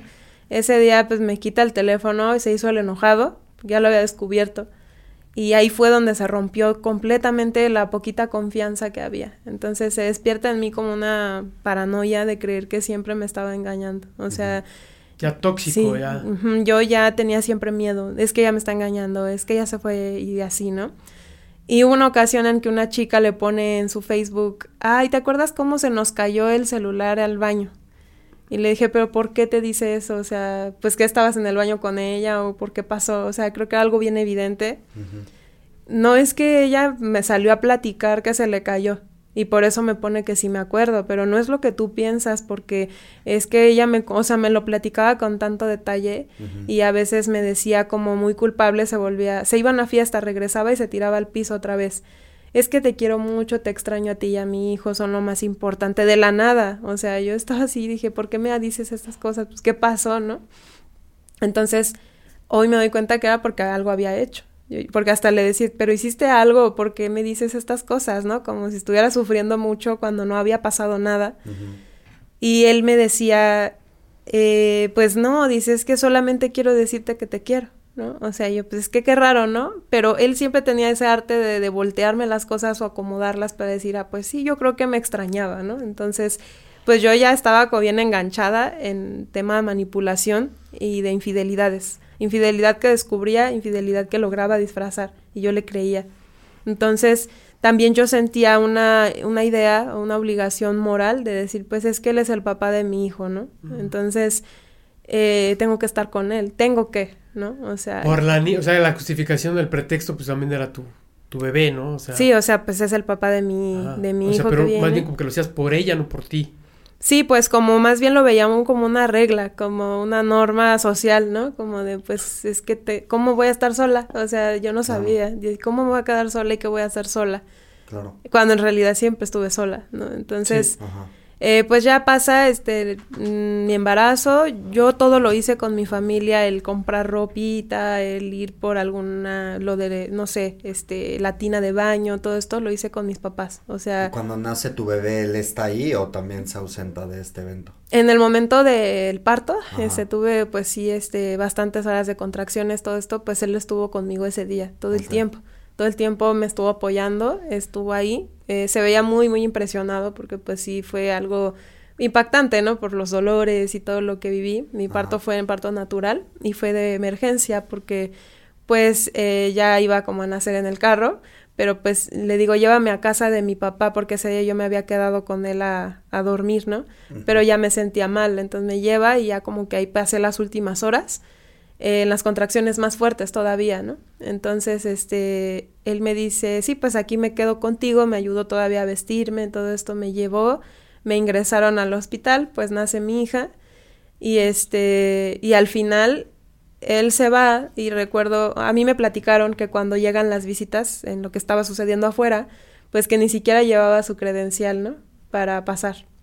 Entonces pasó la de su hermano. Desde ahí como esa desorganización, o sea, esa parte de pues ni la tengo, ni la quiero, ¿no? Porque él decía que él, él no le gustaba ser parte como del sistema. Decía, yo no quiero papeles, yo no quiero nada, ¿no? Cuando nace tu hija, él la toma en brazos, fue indiferente, ¿cómo, cómo fue la reacción de él? Cuando entra, este, pues saludó a mí, pero como de, ah, hola. O sea, nunca me abrazó, nunca me dio un beso, nada. Y yo sí quería como sentir ese apoyo, ese como... Pero a mí me dijo hola, ah, hola, ¿no? Y pues yo le di a la niña para que la cargara. Me decía que le daba miedo porque estaba muy pequeña, pero la cargó. Y me acuerdo que se le salió una lágrima, ¿no? Y ya, la volvió a dejar y se fue. O sea, a mí no me dijo, oye, ¿cómo te sientes? ¿Cómo estás? O nada. ¿Qué necesitas? Claro, no, no, no, a mí como que, ah, hola, hola, ¿no? Y ya, y ya después entraron mis papás y todos los demás, ¿no? Que, que pasaron.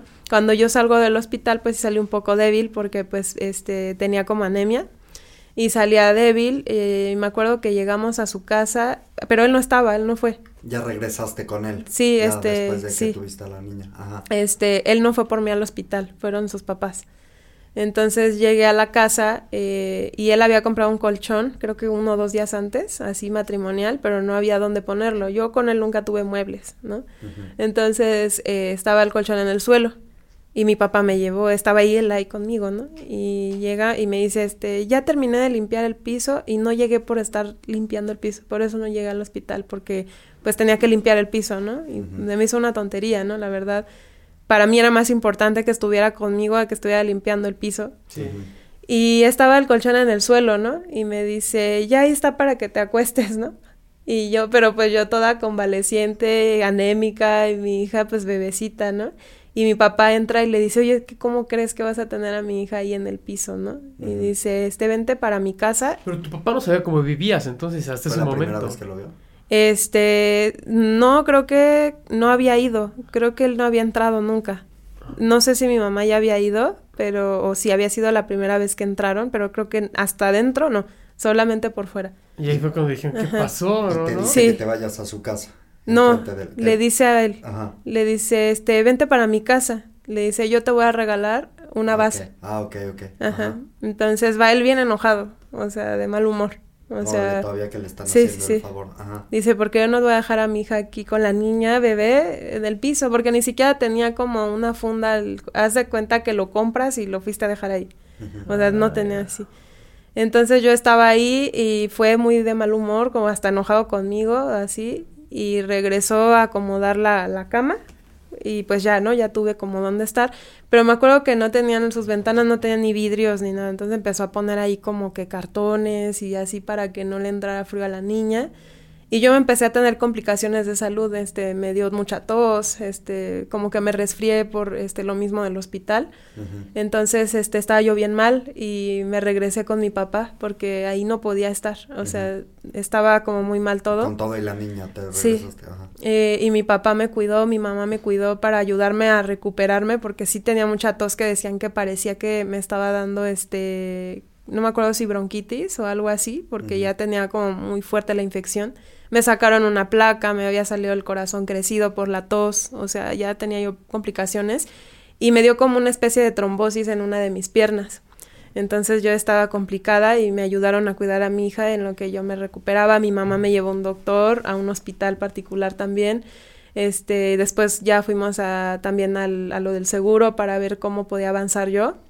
Y todo esto, niña, la niña se despertaba en la madrugada, en la noche, y este, y mi papá, ¿no? Este, yo te ayudo. o mi abuela, yo te ayudo, o mi mamá, ya vine a bañarla, eh, mi hermano, ¿qué te falta? ¿Qué te traigo? ¿No?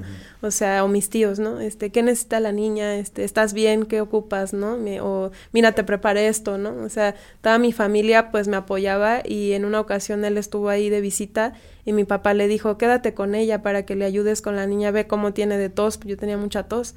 Y le dijo, es que ya me tengo que ir. Entonces se fue y me dejó ahí sola, ¿no? Y, mi papá dice, es que cómo este, te dejó aquí sola, ¿no? Entonces, pues ahí avanza como ya esto, ya estaba todo esto de los mensajitos, de que ya hablaba con otras personas, ya había muchos indicios de infidelidades también.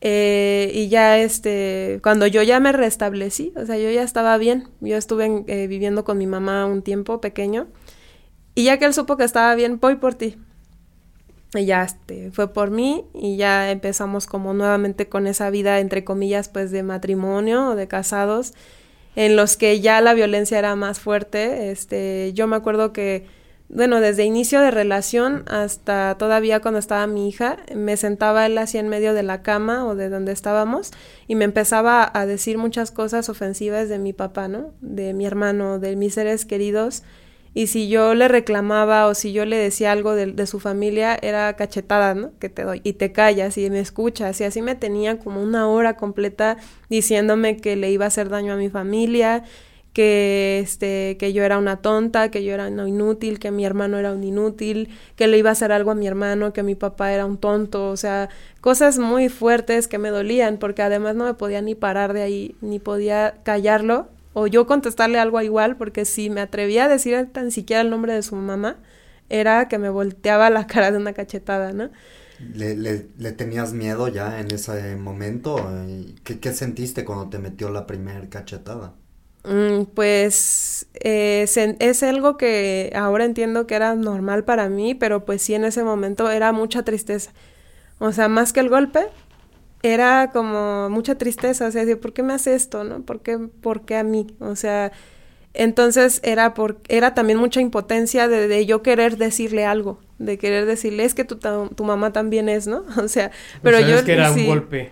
Sí, entonces me daba mucho miedo que me volviera a pegar, entonces me quedaba callada y ahora entiendo, ¿no? Toda esa lluvia de violencia emocional y yo sin poder moverme de ahí, o sea, no me podía ni mover porque me jalaba otra vez y te quedas y me escuchas hasta que termine, ¿no? Era como una hora de decirme cosas terribles de mi familia, ¿no? Eh, ¿Estaba, ¿Estaba borracho o estaba drogado cuando te hacía esto o también te lo hacía sobrio? No, sobrio, sobrio lo hacía, ajá. Eh, y ya cuando mi hija nace y nos vamos con él, pues seguían como esos comentarios, ¿no? De este, lo mismo, que yo era una inútil, que no sabía hacer nada, que no sé qué, ¿no? Entonces, este, pues ya, ¿no? Pasa y todavía, pues yo, este, siempre le decía, es que, pues vamos a cuidarnos. Y a él no le gustaba, ¿no? O sea, usar preservativo, cosas así. Entonces, él siempre me, como que me forzaba, pues como a, pues es que no me gusta. O sea, entonces lo que yo hice, pues fue buscar una alternativa para cuidarme de otra forma, porque pues él nunca quería usar preservativo, ¿no? O sea, yo le decía, es que usa preservativo, porque también si yo me pongo algo es muy invasivo, eh, o sea, lo podemos hacer como menos agresivo si tú me ayudas, ¿no? O si ya no vamos a tener más hijos, ¿por qué no buscas para que te hagan una cirugía o algo? Creo que son reversibles, si en algún momento queremos más hijos, pues lo vemos después, ahora no. Y dijo yo no, porque eso ya no, me daba a entender que él tenía por entendido que eso ya no lo hacía seguir siendo hombre. Y le decía, es que eso no pasa, o sea, solamente es para que, este, pues no, este, pues no, imagínate, tenemos otro hijo ahorita, o sea, acaba de nacer la niña y nunca quería cuidarse y siempre era como forzarme a, a no protegernos y aparte, pues él no quería operarse porque decía que él dejaba de ser hombre y aparte pues tuve que ir yo a buscar la manera de un preservativo para mí, ¿no? O sea, para no volver a embarazarme. Entonces, este, pues fueron así como muchos eventos y la niña empezó a crecer, ¿no? Eh, temporada en la que gateaba, en la que andaba como que en andadera y él ya se empezaba a ausentar más, ¿no? Se iba con sus amigos y llegaba a dos de la mañana, tres de la mañana. Y pues yo, ¿dónde estás? O le marcaba y me desviaba las llamadas. O me decía, a veces cuando me contestaba, ¿qué te importa? O sea, yo decía, pues ¿cómo que me importa? Pues si yo te estoy esperando. O luego había veces que no había yo comido nada en todo el día, en todo el día. Y empezaron a, existir problemas porque pues su familia de él pues no sé, me regalaba algo para mi hija y de repente mi mamá llegaba y me regalaba lo mismo. Pero a lo mejor ellos me regalaban algo y veían que yo usaba lo que mi mamá me regalaba y era, es que no le gusta lo que yo le doy, ¿no? Entonces empezó a hacer ahí un lío en donde todo el mundo se enojó porque decían que yo prefería como las cosas de mi familia y que yo los hacía a un lado y le dijeron muchas cosas a él de mí, ¿no? Este, entonces hubo ahí ya una ruptura, este, con su familia, en la que su mamá ya me decía que ella no me incluía nada, o sea, cenas navideñas, cosas así, no, no le hables ni que me ayude, o sea, yo, y en la misma casa, ¿no? Y para entrar a la recámara el único baño que había y ya ni siquiera me pedían permiso. Su hermana, por ejemplo, que ha sido una de las personas que más ha ejercido también violencia hacia mí, este, se pasaba y ni siquiera, oye, voy a pasar, ¿no? Era como que a propósito, ¿no? Hacer privacidad. Sí. Que te hacían sentir que tú estabas ahí de invisible. Sí. Órale. ¿Y esta era la hermana que te había ayudado o era otra hermana? Era otra. Ajá, ok, ok. Ajá. Entonces, este, pues se empezó a tornar bien hostil el ambiente porque todos ya estaban en contra mía porque decían que, o sea, ellas que ellos querían que yo hiciera como que mi hija lo que ellos digan, ¿no? Entonces mi familia las que siempre estaban conmigo y como que eso les molestaba porque yo me di cuenta que mucho tiempo él me aisló de mi familia. O sea, lo menos que yo pudiera ver a mi papá, lo menos que pudiera estar con mi mamá, con mis hermanos o así, mejor. O sea, él quería que yo nada más estuviera ahí eh, con las normas de su familia o con las ideas de su familia, porque entonces si no hacía lo que ellos consideraban de acuerdo a su cultura, pues está mal y ya me estás traicionando, ¿no? Entonces, era, pues fue algo muy feo que yo viví porque pues me dejaron de hablar, eh, pues me decían cosas feas, me decían así, o enfrente a su hermana ya le decía, ay, a ti te gustan tales mujeres, ¿no? Y yo estaba ahí, ¿no? O sea, eran cosas que parecían no tener importancia, pero pues al final violencia, ¿no? Claro. Y este, pues empezó a pasar el tiempo y todavía recuerdo que antes de que mi hija naciera tuve algunos intentos, este, bueno, eran este, complicaciones que me dieron para mm, tener aborto espontáneo o también este parto prematuro cuando empezó a avanzar el embarazo, cambia el término. Y este, y me dijo el doctor reposo absoluto porque este puede, como estás como muy débil, dice, lo que puede pasar es que se venga el bebé, me dice, ¿no? Entonces, puedes tener un aborto espontáneo o un parto prematuro. Entonces me quedé en su casa así unos días, así como si me dijo realmente que al baño y te regresas. O sea, no puedes levantarte ni por agua, porque esto es bien peligroso, ¿no? Y me acuerdo que su mamá me decía, ahí te dejé la lista para que te vayas al mercado. O sea, y era una lista para cargar las bolsas del... Y ahí voy yo al mercado, ¿no? Y, y este... Y, me, y si no iba, pues se enojaba que tenía yo que ir y le decía, es que ya me dijo el doctor que no puedo porque tengo esto y esto y me decía que a fuerza. O sea, que yo tenía que hacerlo, que porque no me la iba a pasar ahí acostada, que, que cómo iba a estar yo ahí. Y pues fue también una de las cosas por las cuales me fui con mi papá, ¿no? Y ya cuando crece la violencia, este, pues mi hija estaba ahí, me acuerdo que de repente le tapaba los ojos y me empezaba a patear, ¿no? Él a mí. O sea, él le tapaba los ojos a mi hija y él me empezaba a dar patadas en las espinillas él decía, yo no soy tonto, ¿no? O sea, yo sé que tú me puedes denunciar. Dice, entonces, por lo mismo, pues no, no creas que soy tan tonto como para hacerte golpes que se te vean en la cara o moretones grandes. Si yo te pego es donde nadie vea, ¿no? Entonces me golpeaba en las espinillas o me golpeaba en la cabeza, pero con la mano cerrada, pero en la cabeza. Luego tenía así la cabeza llena como de, de bolitas, este, del golpe. me acuerdo que cuando me bañaba no me podía ni tallar como que el cabello porque me dolía mucho y todas las rodillas o así de abajo, pues todo lleno de moretones porque él me pateaba y algo que me dolía mucho era ver cómo le tapaba la cara a mi hija, ¿no? O luego su hermana se la cuidaba en lo que me pegaba. O sea, es como se encerraba en el cuarto contigo a golpearte sí, y sí. lo escuchaba el resto de la sí, familia. y nadie iba y me defendía. Creo que solo una vez fue su papá el que escuchó y le dijo ya, o sea, ya párale y ya déjala, ¿no? O sea, su papá. Y una cosa, en la familia de él, en algún momento cuando el papá se había tomado, eh, previo a que tuviera hijos, eh, también hubo violencia. Él también experimentó, de cierta manera tú estabas repitiendo un patrón, ¿no? ¿Él estaba repitiendo un patrón o no? Pues, eh, bueno, lo, lo, poco que sé, ¿no? De, de la vida de él, eh, pues él nunca conoció a su papá en estado de ebriedad. Sí me llegó a comentar que hubo mucho abandono en su núcleo familiar, este, o sea, con mucha ausencia, este, nada más, ¿no? Eh, y pues lo único, pues algunos eventos violentos, pues como de cuando se portaba mal o, cosas así, ¿no?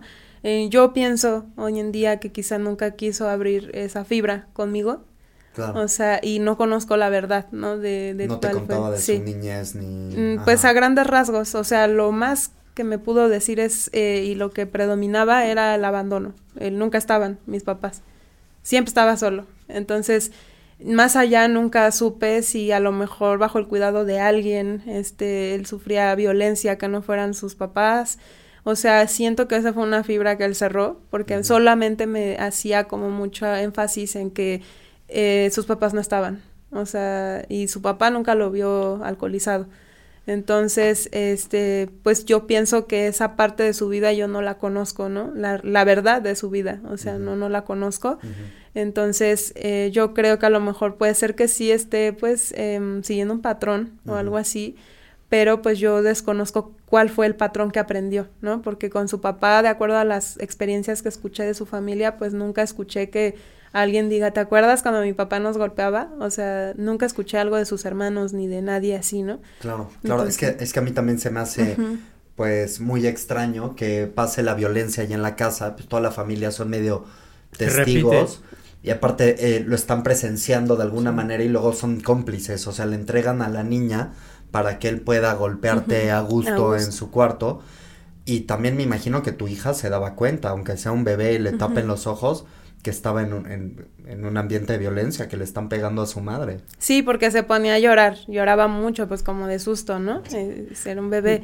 Oye, pero entonces va creciendo esta violencia y luego, o sea, ¿qué pasa? ¿En qué momento dices, no, ya? O sea, o eh, hasta cuánto llega, ajá. Hasta, hasta, hasta, cuánto llega y, y en qué momento dices, ya, es todo lo que puedo soportar. Sí, ya de ahí este, nos separamos, este, justamente en un evento de esto súper violento. Ya me acuerdo que yo estaba así en el piso, en el suelo, y él me estaba ya pateando en el suelo, ya en diferentes partes del cuerpo.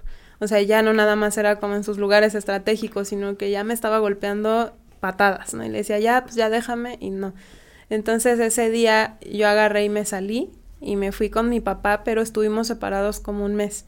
Obviamente en mí vino otra vez abstinencia, miedo, ¿qué voy a hacer, mi hija, no? Eh, su mamá me hablaba y me exigía, y le vas a dejar ver a la niña, tales y tales días, o sea, cuando él ni siquiera me... Ahí organizando. él ni siquiera me había hablado como para preguntarme nada. Y, nunca tenía mucho interés en, en, estar con tu hija. No, nunca, nunca he tenido el interés así, sino como esporádico, de repente como que me acuerdo que tengo una hija, ¿no? Entonces... Eh, también igual para registrarla no quería, que no quería sacar el INE, ¿no? Entonces le dije, no la sacas y la registro como hija natural, no bajar a mi hija pues, sin apellidos, ¿cómo crees? Y se fue súper enojado, en el registro civil bien enojado también de estar ahí parado, ¿no? Entonces era siempre esto, ¿no? E igual viajes que, por ejemplo, con mi, papá nos llevó una vez a, Acapulco y él no tenía dinero porque él nunca tiene dinero, ¿no? Entonces mi papá, no, pues no se preocupen, yo quiero llevar a la niña que conozca este, la playa y todo. Él no pagó ni un centavo, pero pues se puso así unas guarapetas ahí en la playa. Y aparte de esto, eh, pues igual no me hablaba, eh, me aplicaba la ley del hielo, me hacía sentir mal ahí en la playa, ignorada. Eh, si es que este estaba de mal humor, ¿no? O me hacía caso, o sea, como que siempre estaba molesto en el viaje, ¿no? Y yo no me la podía pasar bien con mi familia porque no le gustaba estar ahí. Más solamente si tiene una chela en la mano, ya está contento, ¿no? Entonces, eh, pues pasó y ya se quería regresar, eh, pero pues no, no, no podíamos, este, todavía no, no concluía el viaje, ¿no? Entonces dice, o me regreso yo, y le digo, pues como quieras, ¿no? O sea, pues es que pues, vinimos juntos, nos regresamos juntos. Se esperó, pero pues ahí como que eran esas pequeñeces, entre comillas, pues que hacían que siempre el ambiente con él era hostil, ¿no? Y que los buenos momentos eran mínimos en comparación de las peleas, del enojo, de que cuando yo no hacía lo que él decía o quería, me aplicaba mucho la ley del hielo, ¿no? El no hablarme y dejarme sola. El castigo que me aplicaba siempre era, te dejo sola, me voy con mis papás porque nos fuimos ya de ese mes a vivir juntos aparte. O sea, empezamos a vivir solos con mi hija. Y ahora veo y digo, es el ring perfecto, porque ya no va a haber nadie, ¿no? O sea, entonces dije, esta va a ser como la oportunidad pues para que suceda más la violencia, ¿no? ¿En ese momento lo pensaste? Sí. O, ah, sí. Me daba miedo. Ya no pensabas que él iba a cambiar y que las cosas iban a mejorar. Eh, sí, sí lo seguía pensando, pero me daba miedo. Yo ya le tenía mucho miedo. Y dije, ya no va a estar nadie. O sea, ya no va a estar su papá o ya no va a estar. ¿Y en qué condiciones se van a vivir juntos? Eh, nos fuimos a una vivienda, era como una vecindad. La verdad es que la vivienda estaba muy bien cuidada, estaba bien, estaba, estaba mejor que en casa con sus padres. Sí, estaba espaciosa, ya teníamos como nuestro baño, digo, era como sencilla, pero pues estaba en buenas condiciones, ¿no? ¿Y él seguía trabajando de asistente de su padre y ganando las mismas cantidades que siempre ganaba o mm, Pues si acaso un poco le aumentaron el sueldo, pero no mucho, ¿no? O sea, no fue mucho, seguía ganando poco.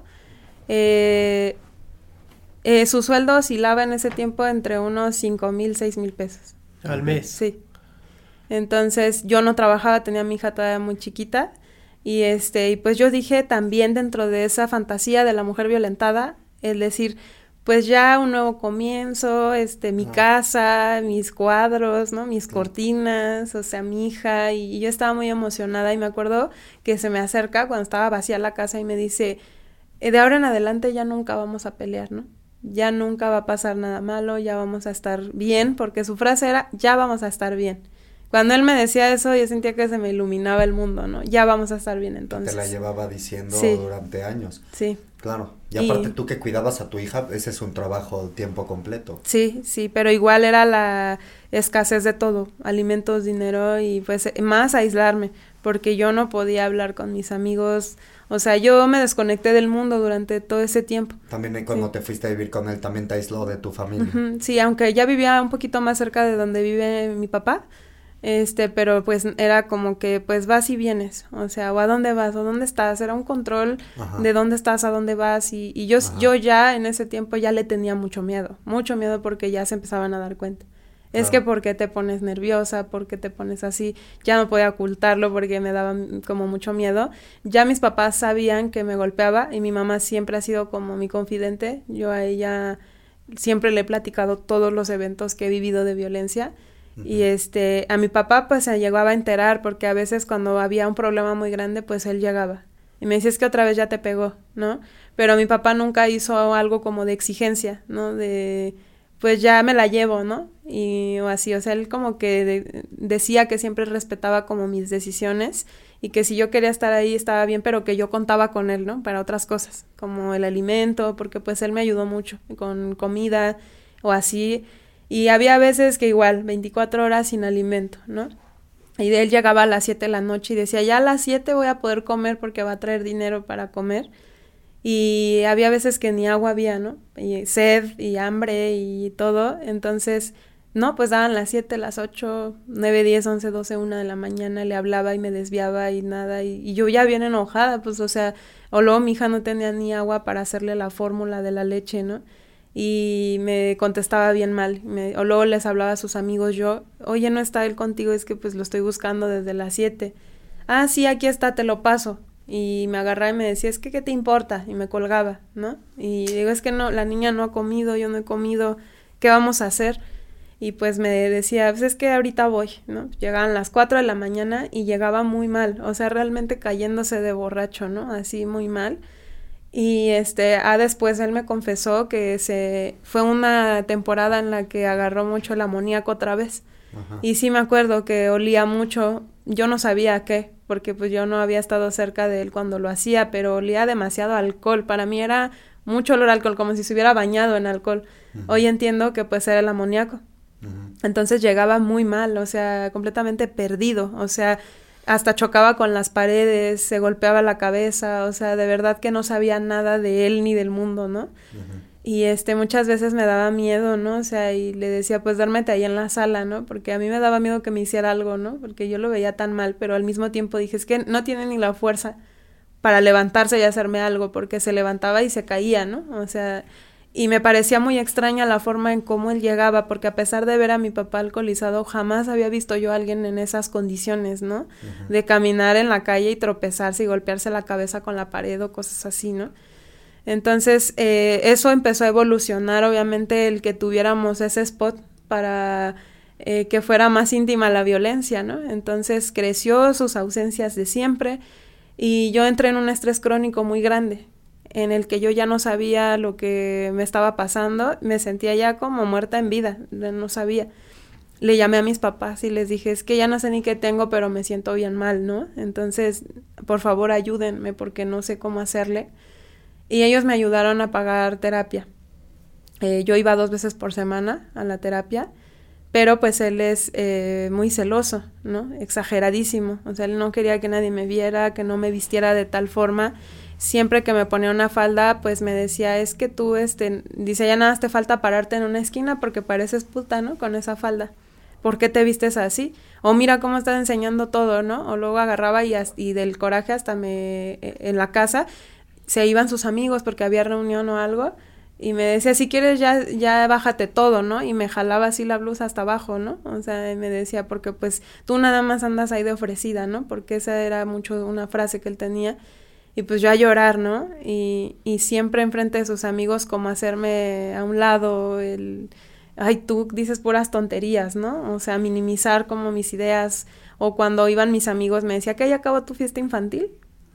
Así, así, ¿no? O, o, cuando era una fiesta de mi hija, pues yo bien contenta, ¿no? Este, festejándole el cumpleaños y en el oído iba y me decía, deja de, de estar perdiendo tu tiempo, el tiempo este, siendo anfitriona y ponte a servir. ¿no? O sea, porque pues estás como niño, ¿no? O como una niña. Y pues, o sea, todas esas cosas me hacían sentir terrible, ¿no? Entonces, pues ya que estoy yo bien mal, pues de todos estos eventos en los que pues él me golpeaba mucho, este, ya era cuando yo gritaba y los vecinos nunca, o sea, sí me escuchaban, pero nunca me ayudaban, ¿no?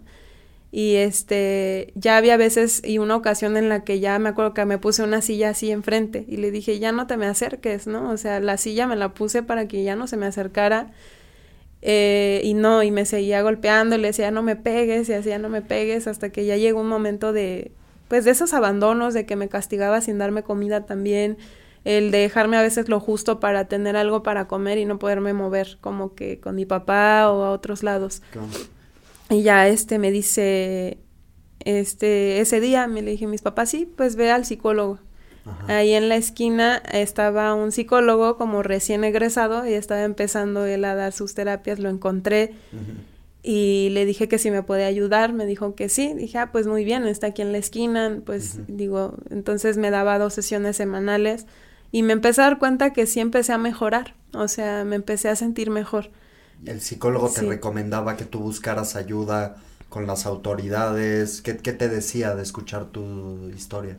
Eh, él me decía que teníamos que centrarnos en un proyecto de vida personal, eh, como una estructura, porque decía que yo no tenía eh, ninguna estructura ni como, como si yo no ambicionara nada, ¿no? Porque obviamente el núcleo de mi vida pues era mi relación con él. Eh, yo como estaba tan en un evento tan, bueno, era pues postraumático de todo lo que había vivido, eh, no podía centrarme en hablar como de mí. O sea, quería que él me dijera cómo hacerle para que él ahora sí ya cambiara. ¿no? digo, es que cómo le hago para que mi relación funcione, ¿no? Y me decía, es que yo te puedo ayudar a enseñarte cómo, que, cómo hacer para que tu vida funcione, ¿no? Entonces yo estaba muy centrada en, pero por favor ayúdeme porque quiero entender por qué he vivido esto, por qué él es así, por qué me pega, por qué me dice, por qué me ofende, por qué me deja sola. O sea, eran muchas preguntas que no tenían que ver conmigo, sino con él. Él nunca me aconsejó ir con autoridades. Sí, en algunas ocasiones. No, nada más me dijo que íbamos a ir trabajándolo. Yo me imagino que pues era parte como del proceso, ¿no? O sea, él me decía... Es que como que empezaste a ir a, terapia para entenderlo a él, no para entenderte a ti. Sí. ¿No? Entonces ahí fue el, digamos, el, no puedo decir error, pero pues digámoslo para que se pueda entender, ¿no? Sí. O sea, si tú hubieras sido para entenderte a ti y por qué estabas escogiendo todo este camino, bueno, pues a lo mejor ahí hubiera sido tal vez un poco menos complicado, ¿no? Pero como ibas para entenderlo a él, para entender, bueno, su cabecita cómo funciona. Sí, pues claro. Pero tú no crees que un psicólogo debería de decirle a una mujer en estas condiciones que mande a este tipo a la em, chingada? ¿No, ¿No crees que...? Creo que más bien debería de poner en la mesa una opción de, oye, creo que es importante que lo que estás viviendo en la actualidad, ¿no? En, en el México de hoy, se, pues puede llegar a, a, pues a algo fatal, ¿no? Como una muerte, o sea, entonces sí es algo de muy cuidado, incluso yo a mis amigas siempre les digo, o sea, al, al cualquier, eh, pues ahora que les está de moda decirles red flags. ¿no? Que se vea como muy, que te llame mucho la atención, es como de, o sea, o, o paras ahí el carro, o puede llegar eso ter- a terminar en un asesinato, o sea, Porque para allá iba esta Sí. historia. para la allá iba esta ajá. historia, Ajá. así Sí. como cuentas, Claro. Sí, sí, sí. De hecho, sí, ya hubo ocasiones en las que sí lograron subirlo a una patrulla, Ajá. pero él me decía... ¿Tú le hablaste a la policía? Sí, sí, le decía es que él me acaba de pegar y lo Ajá. agarraban como en flagrancia, porque lo agarraban ahí, justito, se había caminado unos pasos cuando llega la patrulla. Y me ¿Y dice... tú tenías señales de violencia? Nunca, nunca me dejó marcas visibles. Siempre era en donde no se me ¿Y veía. tú no le, no le contestabas nunca un golpe? Que le debiera Sí, dejar un rasguño. intentaba defenderme, él luego tenía mis rasguños o así, porque pues intentaba defenderme y quitarlo, ¿no? Le, lo quitaba o así y traía luego rasguños y me acuerdo que su mamá me decía, ay, pobre de mi hijo, mira cómo lo tratas. Y le decía, pero pues es que ya le dijo lo que me hizo, o sea, porque obviamente no era como que me golpeara y yo me quedara ahí como que, sino que igual yo creo que por impulso, inercia y pues supervivencia, Sí. el intentar como defenderme, pero nunca, o sea, él de una cachetada me tiraba al suelo, ¿no? O sea, incluso me dejaba en la calle y pues, se asomaba por la ventana en la madrugada y le decía, déjame entrar a la casa y se reía de mí. Me decía, no te voy a dejar entrar. Te ¿Tu vas a hija quedar ahí". adentro Sí. o los dejaba los dos No, él adentro con ella cargándola y se asomaba por la ventana, se reía. Burrándose. ¿Te daba miedo que él tuviera ahí a tu hija en, en brazos? Mm, ¿Pensabas que le podía No. hacer daño a ella? ¿No? no, nunca sentí que pudiera hacerle algo a ella. Siempre. Aunque la bronca era contigo Sí. nada más. Sí, sentía que era conmigo y me dejaba ahí afuera y sí lo llegaron a, a agarrar, pero él, eh, ese arte manipulador de decirme, ay, hazlo por la niña, ¿cómo la niña va a tener un papá en la cárcel, no? Y pues lo dejaba ir, o sea, le decía, pues ya no quiero, ¿no? ¿Y, cómo ves ese tema de las autoridades, la ayuda de las autoridades a las personas violentadas? ¿Sí? Llegué, sí llegué a ir a instituciones. Eh, llegué a ir con este dos instituciones de violencia contra las mujeres en las que la atención pues fue buena, o sea, me asesoraron bien, este, me dieron opciones, pero me preguntaron algo que me parece importante y es, eh, ¿tú quieres dejarlo? O sea, tú ya no quieres estar ahí. Y yo les decía que, que no, que yo todavía no estaba lista para irme de ahí, porque estaba, o sea, hoy entiendo todo ese proceso que vive una mujer violentada, que para los de afuera es desesperante, o sea, ¿por qué no lo dejas? ¿O Claro. poco no te das cuenta? O el amiga date cuenta, ¿no? Pero es que no te das cuenta, o sea, que estás viviendo una relación ya tan violenta. Y yo fui honesta y dije, es que todavía no. Entonces me dijeron, entonces hay que dejar como un expediente, o sea, por si en algún momento pasa algo más, pues tú tengas aquí como un antecedente, ¿no? Y Entonces sí. fueron haciendo un expediente de eventos. ajá. Sí, tengo como dos expedientes eh, porque creo que fueron dos instituciones a las que fui, en las que me brindaron asesoría jurídica, me dieron este, también en una ocasión me dijeron que tenía como que solicitar, cuando me separé, lo de la pensión alimenticia, ¿no? Ok. Eh, ¿Qué instituciones son estas? la primera fue en ese entonces el Inmujeres, Ok. es, fue Inmujeres y después fue CAVI, el Centro de Atención a Violencia eh, Intrafamiliar, Intrafamiliar. que está ahí en Valderas. Claro. Yo ahí también me atendieron bien, me dieron toda la, la atención que necesitaba. Ese día pues mi hija iba sin comer, me ayudaron, me dieron lo que necesitaba ella. Y este, y pues ellos me explicaron que si yo no estaba todavía como en esa decisión de, de, De dejar. de realmente una denuncia, porque me decían que sí había ahí que, que decidir. ¿Vas a denunciar? Este, como penalmente, ¿no? O podemos dejar un expediente.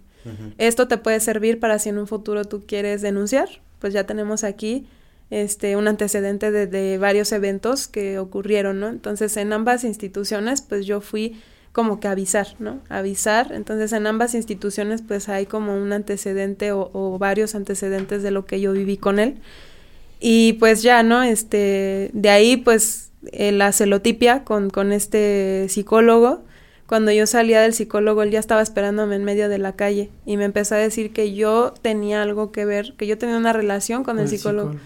Y le dije, es que no, pues yo dice, es que ya desde que estás con él andas muy contenta y muy feliz, desde que vas con él. Y le dije, pues es que yo me quiero sentir mejor, yo quiero estar bien, ¿no? Y no, me decía, es que mira, ya, ya hasta te arreglas más, ¿no? O sea, obviamente pues pienso que es como una etapa de que em, em, se empieza a haber una reestructura, un pequeño empoderamiento de decir... pequeños cambios son los que te ayudan. Y él se daba cuenta, entonces él se enojaba mucho, mucho. Y hasta que hubo un día que me dijo, si te vas con él, yo ya no quiero estar contigo. Entonces yo tenía muchas ganas de ir porque a mí me hacía bien estar yendo al psicólogo. Entonces le dije, pues voy a ir aunque, no te, aunque a ti no te guste, ¿no? Entonces, este dijo, pues ya te dije, ¿no? Entonces me voy al psicólogo, este, voy a mi sesión y me salgo y cuando llego ya están mis cosas ahí en el piso. Y me dice, ya no te quiero aquí. Yo no voy a vivir con una mujer que se la pasa engañándome en mis narices, ¿no? Pero él lo afirma, o sea, él lo afirmaba. Y cuando él te había engañado a ti muchas veces, sí. Y también, este, en ese entonces, pues me salí. Yo salgo con, con un amigo de muchos años porque le dije que yo ya, andaba, ya estaba yo muy mal y quería platicar con alguien, pues me salí, pero pues yo tenía pavor, yo temblaba, caminaba por calles oscuras, dije, es que me está siguiendo, ¿no? O sea, realmente yo quería ver a mis amigos, yo quería apoyo, ¿no? Entonces salgo con mi amigo, empezábamos a platicar un ratito, fueron como 40 minutos y, y me, cuando yo llegué me empezó a decir, es que ya te fui a seguir, ya sé que te fuiste con otro hombre y que hiciste. Ah, te, te espiaba. Pues él dice que me siguió, pero yo no creo porque ese día estaban, este, estaba mi hija con él, o sea, no tenía como la facilidad, pero él me metía miedo, me sembró mucho miedo, ¿no? De yo te seguí, yo te vi, yo sé que estuviste con él. O a lo mejor nomás te lo decía, le atinaba, ¿no? Y... Sí. Y yo pues llena de miedo, dije, sí me siguió y me vio con mi amigo, porque aunque yo no haya hecho nada malo, pues yo sentía que estaba haciendo algo malo, que yo no tenía derecho a salir con mis amigos, ¿no? Entonces yo le dije a mi amigo, es que sí tengo miedo, ¿no? O sea, y él me decía, es que yo te llevo a tu casa, ¿no? Para que, pues, o sea, porque no estábamos haciendo nada malo. Eh, le dije, no, tengo mucho miedo, ¿qué tal si te hace algo, no? Entonces Pero yo... Tú ya no ibas a regresar a la casa con él, ya te había empacado o regresaste Sí, eso fue, eso fue un detonante y el psicólogo. Ajá. Dijo, tú estás ahí ah, con, un hombre, con el psicólogo estás con muchos, entonces ya no quiero. Le habló a mi papá y le dice, ya no quiero estar con su hija porque ella me engaña. Entonces yo le entrego a su hija. Entonces, eh, pues, por ejemplo, ahí en donde yo vivía con él, pues había, no había muebles, o sea, dormíamos en el suelo, este, así las poquitas cosas que empezábamos como a tener, pues eran cosas que mi familia nos, nos daba, o los vecinos. De, mira, tengo un mueble que ya no quiero, te lo regalo, ¿no? Entonces, luego no tenía ni jabón para lavar ropa, nada, nada, o sea, yo me las ingeniaba para sobrevivir, ¿no? Entonces me saca, de su casa, que hoy es algo que yo le agradezco mucho, porque no hubiera querido salir de otra manera de esa casa. Y pues me voy con mi mamá, ¿no? Y le dije, es que yo ya no quiero seguir viviendo esto. No sé qué estoy viviendo exactamente porque yo no sabía, o sea, es, es un nivel de inconsciencia muy profundo porque el daño es muy, muy este, importante eh, y pues ella me brindó el apoyo, eh, ahí veo pues la empatía, ¿no? De que ella había vivido lo mismo y de que ella también había podido salir justamente de eso, ¿no? Entonces ahí cuando empecé a buscar pues el apoyo terapéutico, o sea, eh, ahora sí era el enfocarte a ti, o sea, ya no vamos a hablar de él, ahora vamos a ver qué pasa contigo, ¿no? proyecto de vida. Con el que no, ya era parte. Entonces era, vamos a platicar de ti, ¿no? Entonces fue difícil al principio porque yo em, estaba tan ensimismada en él que decían, es que lloro y ¿por qué lloras? Pues no sé, eh, ¿y cómo te sientes? No sé. No lograba reconocer cuáles eran mis emociones, mis sentimientos, ni siquiera como percibía bien eh, los pensamientos, digo, los, el cómo se percibía la violencia y normalizar o, dejar de normalizarlo, ¿no? Entonces ahí empiezo pues obviamente a entender mi historia de vida, la historia pues con mi padre, con mi madre, con ese núcleo pues familiar, ¿no? En el que yo crezco, me empiezo a desarrollar, que repito patrones, que estoy buscando resolver situaciones que no logré de pequeña o de más joven, como el, el, esa estructura familiar que siempre quise y nunca tuve y que quise resolver después y tampoco lo logré las mismas características de, de mi padre, ¿no? Con esta persona, el enganchamiento. Y conocí algo bien importante, que es el violentómetro, que es el Instituto Politécnico Nacional. Cuando lo leo y me doy cuenta de todas las etapas de violencia, digo, ah, pues es que esto es violencia, pero para mí no era como de, es esto algo pues diferente, o sea, esto ya, ya lo había vivido, no pasa nada, pues o sea, de amenazas, pues siempre mi papá. Nos quedamos sin batería momentáneamente. Eh, estamos hablando del violentómetro, ¿no? violentómetro. ¿Hasta qué color llegaste del violentómetro? Pues sí llegué hasta el rojo, porque yo sí tuve este. Ya estuve a punto del asesinato. Esto ya fue después, porque obviamente al, al buscar la terapia y empezar a conocer un violentómetro, empezar a entender pues que lo que yo viví no era normal, porque muchas veces eh, dentro de esa relación sentía yo que no era normal, o sea, yo me preguntaba si todos vivían así, o sea, decía, todos vivirán así, todos los esposos no llegan a dormir, eh, a todas las mujeres les pegarán, o sea, eh, realmente todos los padres serán así de desentendidos, de ausentes, o sea, me preguntaba esas cosas, ¿no? Dentro de, de la relación, pero era un imán el que me tenía ya dentro de esa relación. Y cuando salgo y empiezo a conocer todo esto y que efectivamente no era normal lo que yo estaba viviendo, pues no, no podía dejar, o sea, no podía dejar esa relación. Habían muchas personas que se enojaban conmigo porque me decían, es que tú no te das cuenta, es que tú no sales de ahí porque no quieres, o sea, eres tan inteligente y a poco no puedes ver que esto es una relación que no te hace bien, ¿por qué con él, no? O sea, ¿por qué si nunca tiene dinero, si siempre pues anda ahí mugroso, o sea, porque mis amigos eran muy despectivos con él porque lo odian, ¿no? ellos no lo quieren, ¿no? Dices que no puedo creer que tú con tanto futuro, o sea, son como cosas que te dice la gente de afuera. Incluso pues ya al grado de de decir, de pendejearte, ¿no? De decir, es que Pero, por ejemplo, ese tipo de cosas que te dice la gente que te quiere, obviamente te lo dice porque te quiere, ¿tú crees que sirve? O sea, ¿tú le recomendarías a un amigo que si su amiga llega y le cuentas problema, o sea, ¿convienen ese tipo de comentarios? ¿Sirven? No, no, porque, o sea, mm, lo que yo buscaba justamente era sentirme comprendida. Que alguien me dijera, entiendo lo que te está pasando, entiendo lo que estás viviendo. Entiendo que te sientes así porque a lo mejor yo también en algún momento lo sentí, pero ya no, ya no, o ya pasé por eso. O sea, yo no necesitaba esos comentarios porque decía, de verdad, si tú supieras lo difícil que es darse cuenta, si supieras lo difícil que es, entonces siento que quizá eh, como amigos a veces buscamos el que una persona eh, entienda, o sea, o, nos da una impotencia, ¿no? De, de que entienda pero pues no, no es, no es bueno porque no sentirse comprendida es, es que ya no me acerco a ellos, porque si me acerco se va a enojar. O, o sea, dices, pues para que me digan pendeja, yo ya sé que estoy mal, ¿no? O sea. Cuando tú ibas al Instituto Nacional de las Mujeres y estos otros lugares donde te trataban, pues gente que tenía eh, pues más conocimiento de este tema, eh, qué tipo de personas eran. Eran eh, psicólogas, psiquiatras, mujeres que habían sufrido abusos. O sea, ahí el trato me imagino es muy diferente a este que, que tú tienes con tus amigos, ¿no? Que te pueden pendejear porque no entienden el tema. En este tipo de instituciones hay gente que está muy capacitada para esto. ¿Cómo fue el acercamiento ahí? ¿Cómo fue tratar con estas personas? Pues las psicólogas me trataban de una forma neutral, o sea, como entendiendo y conociendo quizá el perfil de la mujer eh, violentada, eh, yo me doy cuenta que, que, bueno, como que se mantienen al margen porque muchas mujeres van y ya no regresan, ¿no? Entonces, eh, tienen como el, el, conocimiento, pero yo creo que el contacto que más me sirvió a mí fue escuchar a alguien con mi misma historia.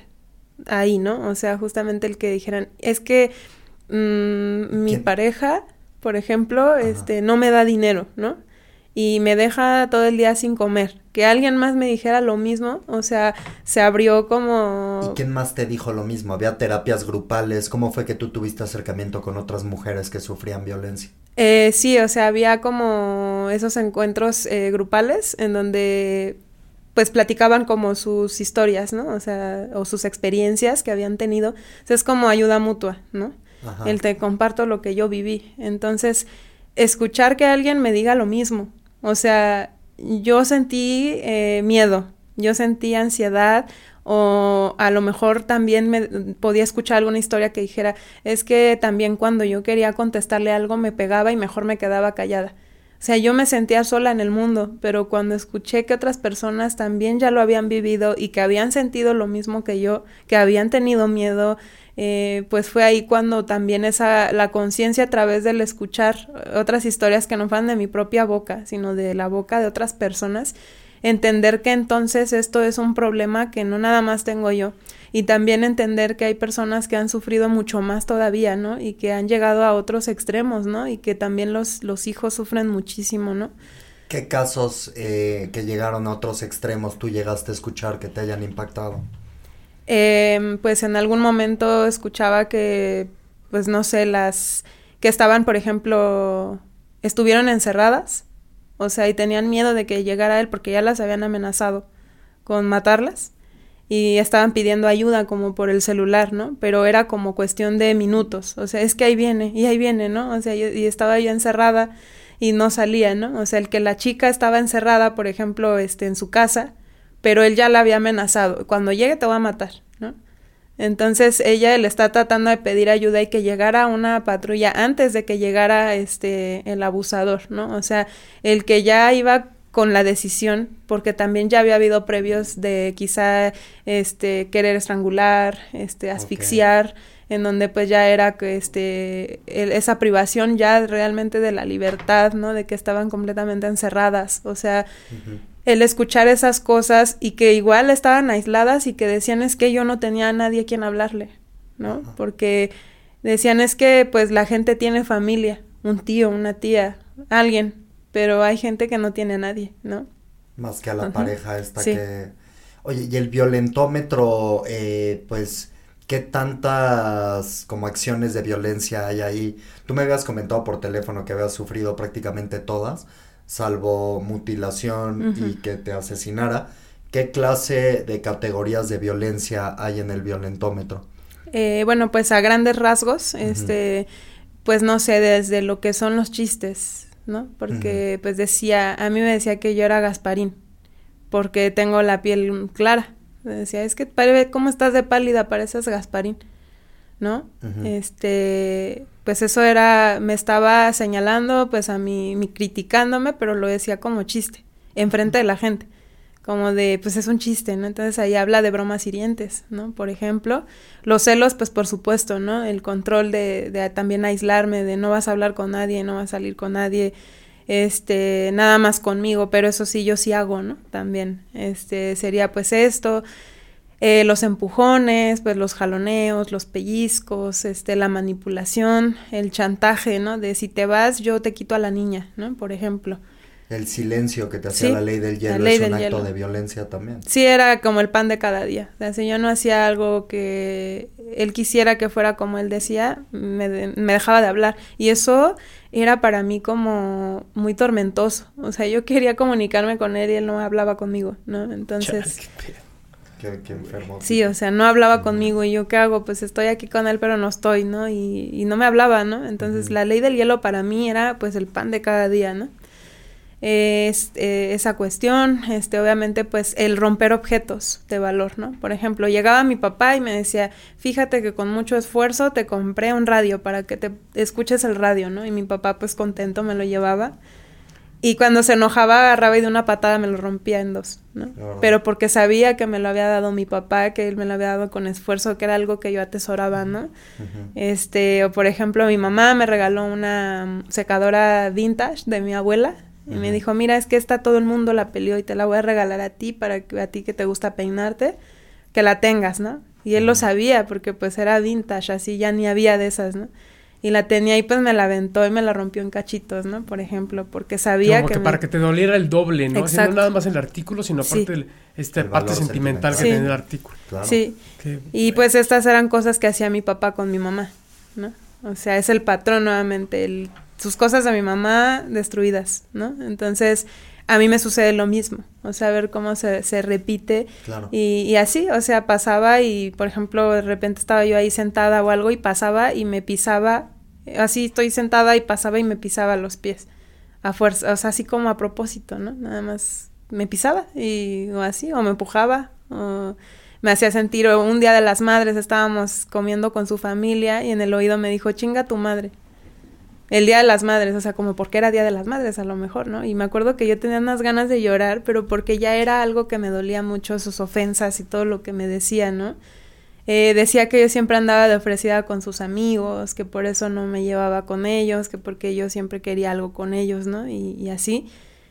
Y pues sí, o sea, ahora pues obviamente esta parte pues de celar, de romper objetos de valor era algo que él siempre hacía, o sea, toda esta, la ley del hielo, este, amenaza siempre hubo, siempre me decía que, pues a lo mejor esto es un poco fuerte, pero... Ah, ajá, dime, dime, dime. Pero me decía que, que me iba a que un día le iba a ir a hacer algo a mi hermano y que me iba a mandar su dedo en una caja, en una caja de este, como de cartón. Así. Y nunca te dijo así de te voy a matar. Sí, Ah, me dijo el día que yo me enteré, porque me lo dijo enfrente de su mamá, el día que yo me enteré que tú, este, me engañaste, dice yo, este, pues primero te voy a matar, me dice, y luego te voy a meter en un bote con ácido para que pues no quede rastro, rastro de ti. Y, como ahí en donde vivían sus papás era como pues una casa abandonada, tenía como varias zanjas en donde había como pedacitos de terreno, o sea, se había caído como parte de la casa y habían como zanjas, ¿no? Donde ya había maleza y todo. Y me decía, aquí en la zanjita de ahí, ahí voy a aventar como el ácido y los restos para... Y nadie te va a buscar y nadie te va a encontrar. ¿Qué dijo su madre cuando escuchó algo así tan desagradable? Pues se rió porque lo, lo dijo como en tono de broma y ella se reía. ¿no? Entonces me decía eso, me, me decía pues que sí me iba... Y siempre era si yo te veo con otro, te mato, ¿eh? Si yo te veo, pero me lo decía como, como bromeando, ¿no? Como para que yo normalizara eso, pues es juego. Así para que cuando tú reclamaste dijera, ay, fue broma, Exacto. Y después de que tú acudiste al Inmujeres y a todo esto, que te separaste de él, ¿tú regresas? Eh, no, ya nunca, bueno, no regresé a vivir ya con él nunca desde esa vez que él sacó mis cosas, pero eh, pues se dice que una mujer violentada regresa alrededor de siete veces con su abusador, ¿no? Ajá. Y cada vez era más peligroso, porque sí regresaba con él, pero ya no a vivir, sino como que eran temporadas muy, muy cortas las que yo vivía como con él, Ajá. porque no podía o no era tan fácil para mí dejar esa relación. O sea, era más violenta, cada vez que regresas es más violenta el, violentador. Sí, sí, sí, más peligroso. Ajá. ¿y hasta dónde llegó? ¿Cuál fue la última ocasión que lo viste? Pues de la, bueno, lo he visto porque luego va a molestar. Tiene pues, como unos cuatro meses que lo vi la última vez. Bueno, lo vi hace como un mes, pero fue muy breve, no, casi no crucé mucha palabra, pero este, y hace como cuatro me, me fue a tocar, ¿no? Pero también este de las ocasiones que íbamos y veníamos me acuerdo mucho que él me confundía bastante porque él me decía ahora sí ya vamos a estar juntos no y de repente se salía y regresaba y me decía es que yo no quiero estar contigo o sea me decía así como cambiante de manera de pensar. Y yo decía es que pues no sé siempre toda la vida que él era mi esposo por etiquetarlo así, porque nunca me casé con él, y él me decía, es que tú no estés diciendo que yo soy tu esposo, porque yo no soy tu esposo, yo contigo nunca me casé, ¿no? Entonces, eso también a mí me hacía sentir mal, ¿no? Yo lo decía como una etiqueta, o sea, y pues él me decía que no se me ocurriera como andar diciendo eso, ¿no? Y este, y ya las últimas veces que regresaba con él, pues era ahí como que con su familia, pero en esto, en este inter, pues él este, empezó ya a hacer como más, el más, el cinismo más como de estar ya con otras personas. O sea, él empezó a tener otras relaciones, este, en las que se iba y ya lo posteaba y ya ponía que andaba con alguien más. Obviamente ya no vivíamos juntos ni teníamos nada. Eh, pero después terminaba esas relaciones y nuevamente me buscaba. Entonces yo regresaba con él y se desencadenaba nuevamente la violencia, pero eh, pues como que él dejó de golpearme, este, sino que era más ya sutil y más verbal, porque ya no estábamos tanto tiempo juntos, sino que era esporádico. Pero era el, un día quiero estar contigo y al otro día yo, yo cuando dije eso, yo nunca te dije que quería estar contigo, o sea, tú y yo no podemos estar juntos, porque esa era su frase. Y al día siguiente es que sí quiero estar contigo y quiero ya hacer las cosas bien y otra vez a la semana es que yo cuando te dije. Entonces seguía ese juego este, o cultivando todavía la confusión, la violencia, la manipulación. Y yo pues confundida, obviamente pues todavía no había una, una recuperación completa, ¿no? O sea, yo el, estar con mujeres que, que, habían sufrido, pues no, no lo hacía como que eh, tan constante. Entonces no había como todo ese fortalecimiento, sino que de repente habían momentos en los que regresaba, ¿no? Entonces regresé, regresé y ya hubo una ocasión en la que mi papá igual, porque yo este me, fui a vivir con él después, me volvió a decir que me fuera de su casa. Entonces se me ocurre hablarle a él y le dije, es que pasó esto. Y me dice, es que este, también a mí me, me, corrieron mis papás, me dice, pero yo estoy cuidando este, un terreno por trabajo, o sea, ando cuidando un terreno donde van a construir. Eh, él estaba como en una caseta este, viviendo, cuidando el, lugar. Y me dice, pues te podría recibir aquí, ¿no? Ya cuando yo regreso. ¿En un terreno? Sí, era un terreno aquí en la Ciudad de México. este, dijo, vente a vivir al terreno. Sí, sí. Y me dice, pues vente para acá.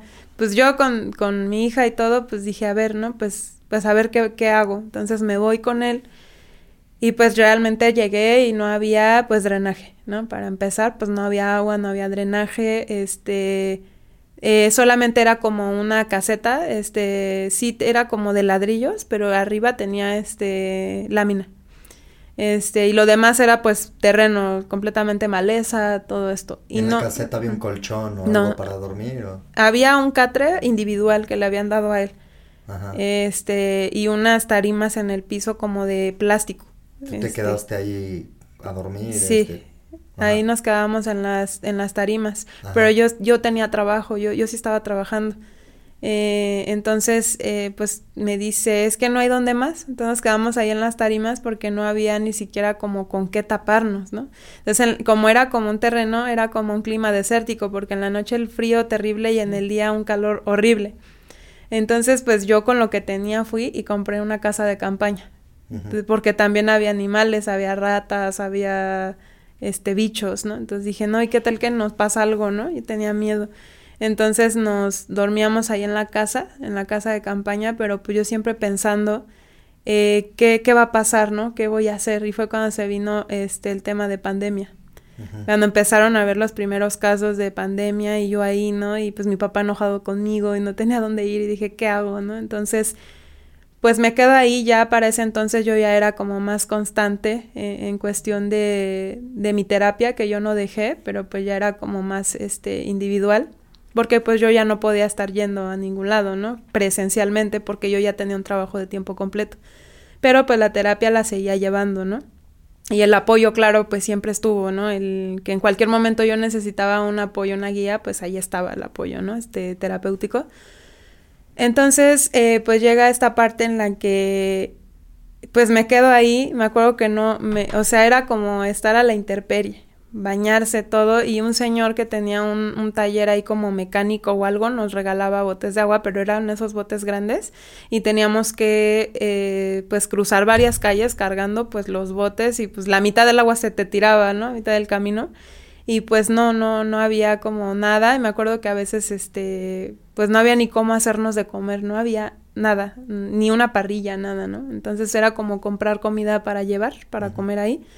Y de repente ya no tenía el dinero porque eso sí, cada fin de semana como irse por, como niño a la tienda por dulces, pero por drogas, ¿no? Era en lo primero que se gastaba su dinero. ¿Y ahí que estaba consumiendo? Este, pues de todo, ya después me empecé, por ejemplo, hubo una época en la que tomaba mucho clonazepam y diazepam mucho, pero se en una ingesta se tomaba como alrededor de 3 a 5 pastillas en una sola. Y aparte lo mezclaba con bebidas energetizantes y con, o puede ser con alguna bebida preparada de alcohol, de las que venden ya preparadas eh, y me decía que era como para que le diera más potencia o algo así a lo que estaba tomando. Eh, lo vi muchas veces consumir cocaína. Este, nunca lo he visto este con amoníaco así, o sea, lo he visto ya cuando ya está mal, pero nunca lo he visto hacerlo. Este, también mucho LSD. Este, con las estampitas, las ponía en la lengua, me acuerdo. Este, en una ocasión me dijo, "Mírate, te regalo una paleta", ¿no? Entonces me la regala y pues yo del lado contrario pues, la estaba, me, la estaba, me la estaba comiendo y si no me hubiera dado cuenta le puso una DLCD. Te quería Sí. drogar. O sea, le pone la del LSD y me acuerdo que me enojé mucho con él y le dije, pero ¿por qué haces esto si yo no me hubiera dado cuenta?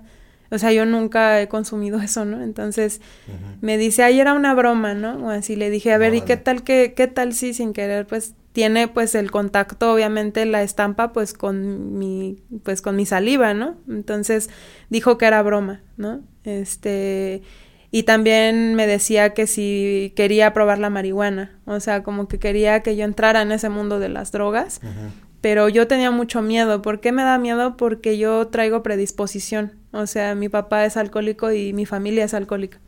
Entonces yo dije, si yo me atrevo a probar esto, no me quiero enganchar porque yo ya traigo el gen. O sea, Sí. entonces no quiero. Y siempre era como de, ay, tantito, nada más tantito, ¿no? Y, o la vez de la paleta, ¿no? O cositas así, de que no pasaba nada y todo, ¿no? Entonces, pues, este, todo esto nunca, afortunadamente nunca lo, lo hice, porque pues si no me hubiera quizá también enganchado con drogas, ¿no?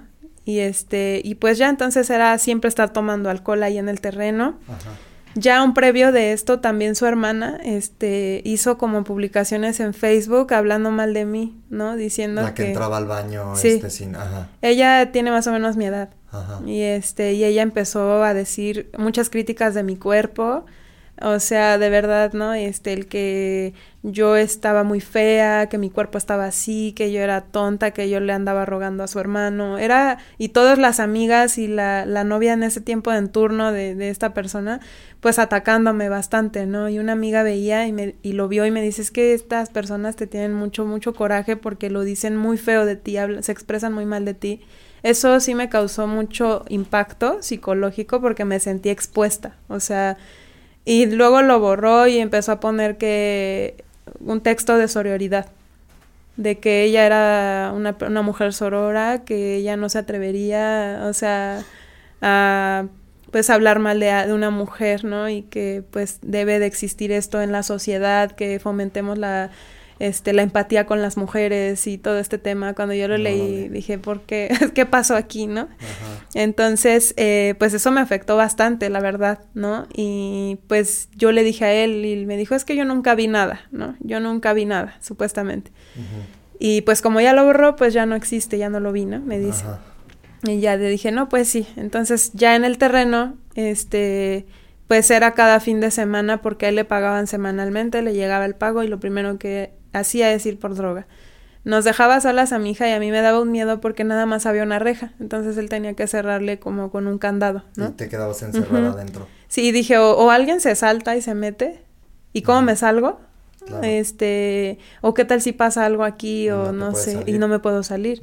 Entonces era un miedo bien terrible, de verdad, así, mucho, mucho miedo el que yo tenía. Este, y bueno, pues ya en una de esas tantas que se fue, eh, regresa y yo creo que ya había llegado como muy drogado.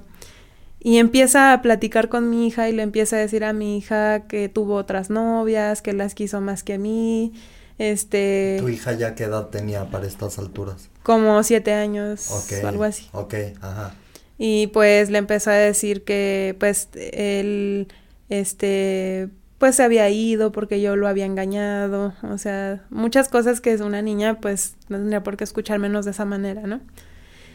Eh, me empecé a sentir en tensión porque yo ya sentía cuando iba a empezar agresivo, ¿no? O sea, entonces dije, no, pues ya ahorita va a pasar algo, ¿no? Entonces, para eso yo ya tenía un poquito más como de empoderamiento, un poco más de conocimiento en muchas cosas y era lo que me ayudaba a mantenerme con una inteligencia emocional de decir, no, no me voy a alterar porque estoy encerrada. O sea, empezaba yo a ver como toda la logística de mi alrededor y decía, estoy encerrada, no hay nadie, estoy sola y tengo que ver cómo le hago, ¿no? Para, para salirme de aquí. No era la primera vez que ya me había como secuestrado porque en una ocasión, bueno, después de esto todavía este... No, no recuerdo bien si fue, creo que fue después de esta situación que sucedió. eh, regresamos y este estuve en casa de sus papás, pero ellos viven lejos. Entonces, eh, un día igual también ya me quería ir y su mamá le fue a decir, es que ella se iba a ir, ¿no? Porque nadie más le pudo haber dicho. Y, y un día, después de que yo ya me iba a ir y lo iba a dejar ahí, me iba a salir corriendo porque era decirme todos los días que me odiaba, que no quería estar conmigo. Y cuando ya me iba, pues, este, su mamá yo creo que le contó porque a la única que le dije fue a ella. Le dije, yo ya me voy porque pues su hijo no quiere estar conmigo y me voy. Y después de eso él agarraba a mi hija y se la llevaba a todos lados, no me dejaba salir más que a trabajar. Y mis amigos me decían, es que te tienes secuestrada, ¿cómo le hacemos para sacarte de ahí? Pero era un secuestro bien sutil porque se llevaba a mi hija a todos lados para que estuviera. Misma situación que sucedió ahí, ¿no? En el terreno. Y me dice, este, pues es que, ¿qué quieres, no? ¿Qué me estás viendo? O sea, ya sé cuando se empieza a poner así como exaltado y yo tenía miedo, estaba temblando por dentro y dije, tengo que ser inteligente porque aquí está mi hija, ¿no? Entonces, eh, me salí para no escuchar lo que estaba él diciendo, porque lo estaba diciendo como para provocar una discusión. Y en eso le, creo que le dije que si me abría la reja, ¿no? Le dije, ¿me puedes abrir la reja? Y después empezó a decir, yo puedo matar a quien yo quiera, ¿no? O sea, empezó a hablar ya como de amenazas, de muerte, de matanza. Y dijo, yo tengo aquí un cuchillo y, o un machete, algo así, y tengo una mm, pistola escondida por si pasa algo, ¿no? Y yo la puedo ocupar cuando yo quiera, ¿no? Entonces, como se aumentó esa tensión y ansiedad que yo tenía, este, pues le dije que si me podía abrir la reja, ¿no? Que quería salir. Y no me quería abrir. Pero yo no reaccioné ni le grité nada. Yo dije, no, yo ahorita estoy aquí adentro y no, no puedo hacer algo o dar un paso en falso porque mi hija está aquí. Y después le, esta, estaba una resistencia de luz para calentar el agua. Y dice, incluso yo si quiero ahorita con eso, puedo electrocutarte, ¿no? Me dice. Cuando me dice de electrocutarme, o sea, yo me acordé como de, de muchas situaciones que han salido en noticias o sea, los, los feminicidios que se han visto, se han escuchado, de personas que dices, es que como él, o sea, ¿cómo le pudo pasar si él era tan buena persona? Porque él afuera es encantador. O sea, él es buena onda, buen amigo, él es sociable, él... y detrás de la puerta, pues es terrible, ¿no? Entonces, eh, dije, sí es cierto, sí pasa, ¿no? Porque así lo dicen, pues él se veía tan tranquilo y la chica ya no está, ¿no? Entonces dije, creo que mi vida está en peligro, me tengo que ir, me tengo que ir. Entonces le dije, déjame salir, déjame salir, y yo creo que ella me vio así como muy mal. Y creo que le dije, si no me deja salir, le voy a hablar a la policía, que no me deja salir porque ahí está el candado puesto y eso ya secuestro, porque no me deja salir. Entonces, eh, como que se asustó, no sé, abrió y yo me salí ahí, pero agarró de rehén a mi hija y la dejó adentro. O sea, si ella no se la doy, pues ella no se va. ¿no? Entonces le hablé a una patrulla y llegó y me dijeron, es que como es propiedad privada no podemos hacer nada. Le dije, es que él viene muy drogado. Y le dije, tiene a mi hija y pues él ya me amenazó y me dijo que me va a electrocutar, dice que tiene un arma, este, les comenté todo y me dijeron, es que no podemos hacer nada, ¿no? Se fueron, volví a hablarle a otra patrulla y llegaron y les expliqué nuevamente todo y me dijeron, no, no te preocupes, este, nos vamos a quedar aquí contigo hasta que te entregue a tu hija, vamos a ver ¿cómo le hacemos? Pero no, no te vamos a dejar. Para esto ya le había hablado a mi papá y le hablé a un amigo y les comenté lo que había pasado.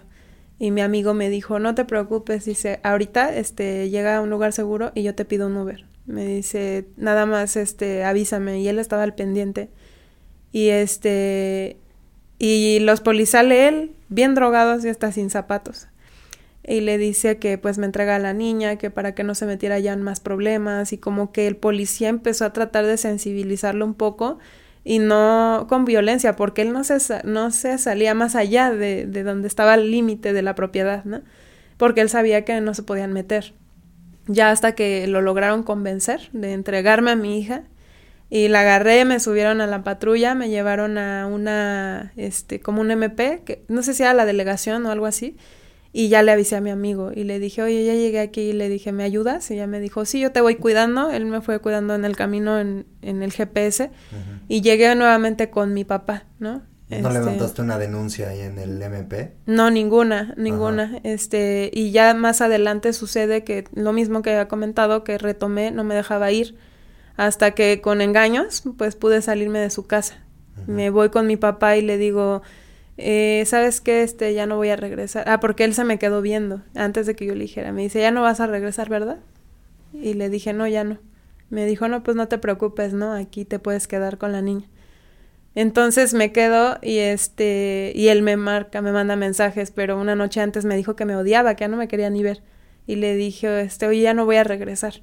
Para que ya no vengas por mí, porque yo ya estaba en mi casa. Dije, yo ya a mí nadie me saca de aquí. Y pues se enojó mucho, ¿no? Y me dijo que ya después otra vez como que se tira al suelo y vamos a estar bien y vamos a regresar y, y voy a hacer las cosas bien y todo, ¿no? Y ya no quise, ya no, de ahí me quedó como un trauma ya más fuerte. Eh, de todos los intentos que empieza a tener una mujer como yo, violentada, empiezas a dar cuenta que cada vez que regresas es más peligroso, o sea, cada vez es más peligroso, ¿no? y yo ya no quería que un día mm, pues me fuera a dejar sin mi hija, ¿no? Porque en algunas ocasiones en el carro abría la puerta y me quería sacar de una patada, así a, aventarme del carro para quedarse con la niña, ¿no? Pues sí, sí, sin hija y sin vida, ¿no? Sí. Porque ya ese tipo de cosas de agresiones están... Sí. Y te sales, ya decides no regresar. Sí. Y sigues con terapia. Sí. ¿Qué pasa ahí? Ahí pues ya mis amigos me decían, no inventes, es que ya cada vez es más peligroso y me dicen, es que estaba secuestrada, o sea, es algo que te cuesta trabajo asimilar, porque como no es como en las películas. Sí, de que te tienen amordazado. Claro, ajá, o sea, es otro tipo de secuestro, ¿no? Entonces dices que de verdad te tenía secuestrada y como que ellos me ayudaban a hacer conciencia de lo que yo estaba viviendo, ¿no? Entonces, eh, todavía hubo un pequeño periodo como de cuatro meses, pero después de mucho, que intentamos como retomar la relación, pero yo ya llevaba un proceso mucho más intensivo terapéutico y ya era completamente diferente. Entonces le dije, pues si tú quieres estar conmigo, pues vas a tener que trabajar y ayudar. O sea, porque para esto igual mi padre violento, pues en algún momento igual se enojó, me dice, vete a mi casa, ¿no? Y me voy y pues me quedé sola afuera, pero me entra un pánico terrible porque yo no quería hablarle a él otra vez. dije, ya no, o sea, ya no quiero. Entonces le hablé a una amiga y le dije, es que, ¿qué hago? Porque no, no me quiero ir con él, ya tengo mucho miedo, ¿qué tal si ya no salgo de ahí bien o viva? Y me dijo, no te preocupes. Entre varias amigas me ayudaron. Eh, una me recibió en su casa en Estado de México por una noche. Me dijo, te puedes quedar el tiempo que quieras. Pero después otra vive este, en Morelos. Entonces me dice, yo te recibo en mi casa. Entonces, para que lo pienses, medites, ¿qué vas a hacer? pero no vas a regresar nuevamente a la casa pues del violentador, porque es nuevamente lo mismo. Entonces agarré, ya tenía yo hasta mi gatita, agarré a mi gatita, agarré a mi hija, me llevaron incluso ahí a la terminal, me fui como 20 días, un mes allí a Morelos a reacomodar como pues mis ideas, este, yo ya tenía un trabajo, lamentablemente lo perdí por lo mismo, pero algo que me planteé muy, muy concretamente fue yo no voy a volver a permitir que alguien más me diga que me vaya de una casa. Ya me cansé de que me digan mis papás vete, este, porque mi mamá lo llegó a hacer, o sea, vete, mi mamá, mi papá vete, él vete a cada rato, o sea, ya no quiero que me digan vete y no quiero que nunca le digan a mi hija vete. Entonces le dije, yo creo que me voy a aventar como toro al ruedo. Le dije, necesito estructurar ya bien mi vida y ser una persona independiente, ¿no? Y me dice, pero pues ¿cómo? Le dije, es que no puedo estar yendo a buscar trabajo y regresar hasta acá. Le dije, me tengo que ir, yo tenía muy poquito dinero y este, encontré a una persona que me ayudó y me recibió, me empezó a rentar como un, un espacio para mi hija y para mí. me dice que no me preocupara, que me recibía con mi hija. Este, la verdad era muy accesible el costo y le dije, ya tengo a dónde llegar, no tengo trabajo, pero yo creo que, no sé, espero que en máximo un mes en lo que pague mi renta, yo encuentro algo y, y ya no quiero que mi hija viva esto, que estemos de un lado a otro con las maletas o con las pocas cosas que tenemos o tener que regresar a esa casa, ¿no? O sea, yo ya no quiero. Entonces me dijo, adelante, lo que necesites, eh, me ofrecieron igual este alimento, comida, lo que necesitara. Eh, ya en ese tiempo mi papá otra vez pues volvió como que a a restablecer la relación conmigo, pero le dije, ya no voy a regresar. Este, si me puedo apoyar contigo en otras cosas, te lo agradezco, pero ya no voy a regresar a tu casa, ¿no? Entonces me dijo, sí, pues cuenta conmigo para lo que necesites. Si ya no quieres regresar, está bien. Y pues ahí es donde este empiezo como ya una vida independiente con mi hija y dije nunca más. O sea, es ahí cuando no solamente hablamos de pareja, sino nunca más. O sea, ya no ya no quiero vivir así, ¿no? Entonces... Y ahorita sigues en terapia. Sí, sí, entonces es ahí cuando decido ya empezar a reestructurar mi vida, me mudé, cuando me mudo pues se acerca otra vez como cuatro meses estuvo en el intento y le dije, si tú vas a estar conmigo, pues vas a tener que trabajar, porque pues las cosas no se pagan solas, este, yo pues este, hago mis actividades, tengo varias cosas que hacer, pues ya tengo como una vida organizada. Eh, y me dice, es que creo que ya no hay espacio para mí en tu vida, ¿no? Porque no, yo necesito que tú me pongas atención. Le dije, sí te pongo, le dije, pero tengo cosas que hacer, o sea, también tengo otras cosas más que atender. Y me dice, pero es que no, porque yo, como que él necesitaba todo el de mi tiempo, como antes. Entonces le dije, es que yo ya tengo pues una estructura de mi vida y no lo voy a dejar por estar contigo. Si tú quieres estar así conmigo y tomar el papel que te corresponde como proveedor, pues yo te recibo, pero aquí hay gastos, ¿no? Cuando yo le dije eso se fue y nunca regresó. Okay. Entonces, eh, llega, ha llegado a asistir, a intentar convencerme otra vez. Eh, obviamente, pues, como les mencioné al principio, él nunca, nunca ha estado solo, soltero. O sea, siempre. Pero tiene una chica. Sí, está con alguien y, y, aunque esté con ella o con cualquiera otra, este, me vuelve a buscar. Y yo creo que lo mismo hacía cuando estaba conmigo. Estaba conmigo y buscaba una y buscaba otra. Siempre está de mujer en mujer. Regularmente son mujeres que le ayudan económicamente. Se llegaron a comunicar conmigo para decirme que pues le encontraban, como que le encontraron mi número. Me decían es que yo ando con él y le doy todo. Lo visto, lo calzo, le doy de todo. Y no se vale que me pague así, ¿no? Y le dije, es que yo qué te pues puedo decir, ¿no? O sea, pues y me dices que yo le doy todo, yo pago renta, alimento, vestido, le pago todo, ¿no? Entonces, eh, pues le digo, yo no puedo hacer nada por eso, ni tampoco por las acciones que él tenga, ¿no? De que si tiene mi número no, pues es algo que sale de mis manos completamente. Y pues bueno, ya eh, con la terapia, con el también en su momento el escuchar a otras personas que ya habían sufrido lo mismo que yo había sufrido, que habían sentido lo mismo y que también podían eh, salir adelante, para mí era como esa esperanza ahí, de que algún día yo quiero ser como ella, ¿no? o haberlo trascendido como ella. Y pues es ahí cuando ya tengo la estructura de, de mi vida, o sea, tengo mis actividades, empiezo con esa mm, ese estructura también en mi idea, pues espiritual. Un proyecto ya. Ajá, también como ese crecimiento espiritual, porque sí creo que si el espíritu está enfermo, lo demás también, ¿no? Obviamente, pues atenderme en mis necesidades este, de salud, este, porque pues sí fue mucho descuido, mucho deterioro de estar dentro de porque pues también las emociones somatizan, ¿no? Entonces, pues hubo migraña, había este, pues que la gastritis, las preocupaciones, el no comer, o sea, todo esto.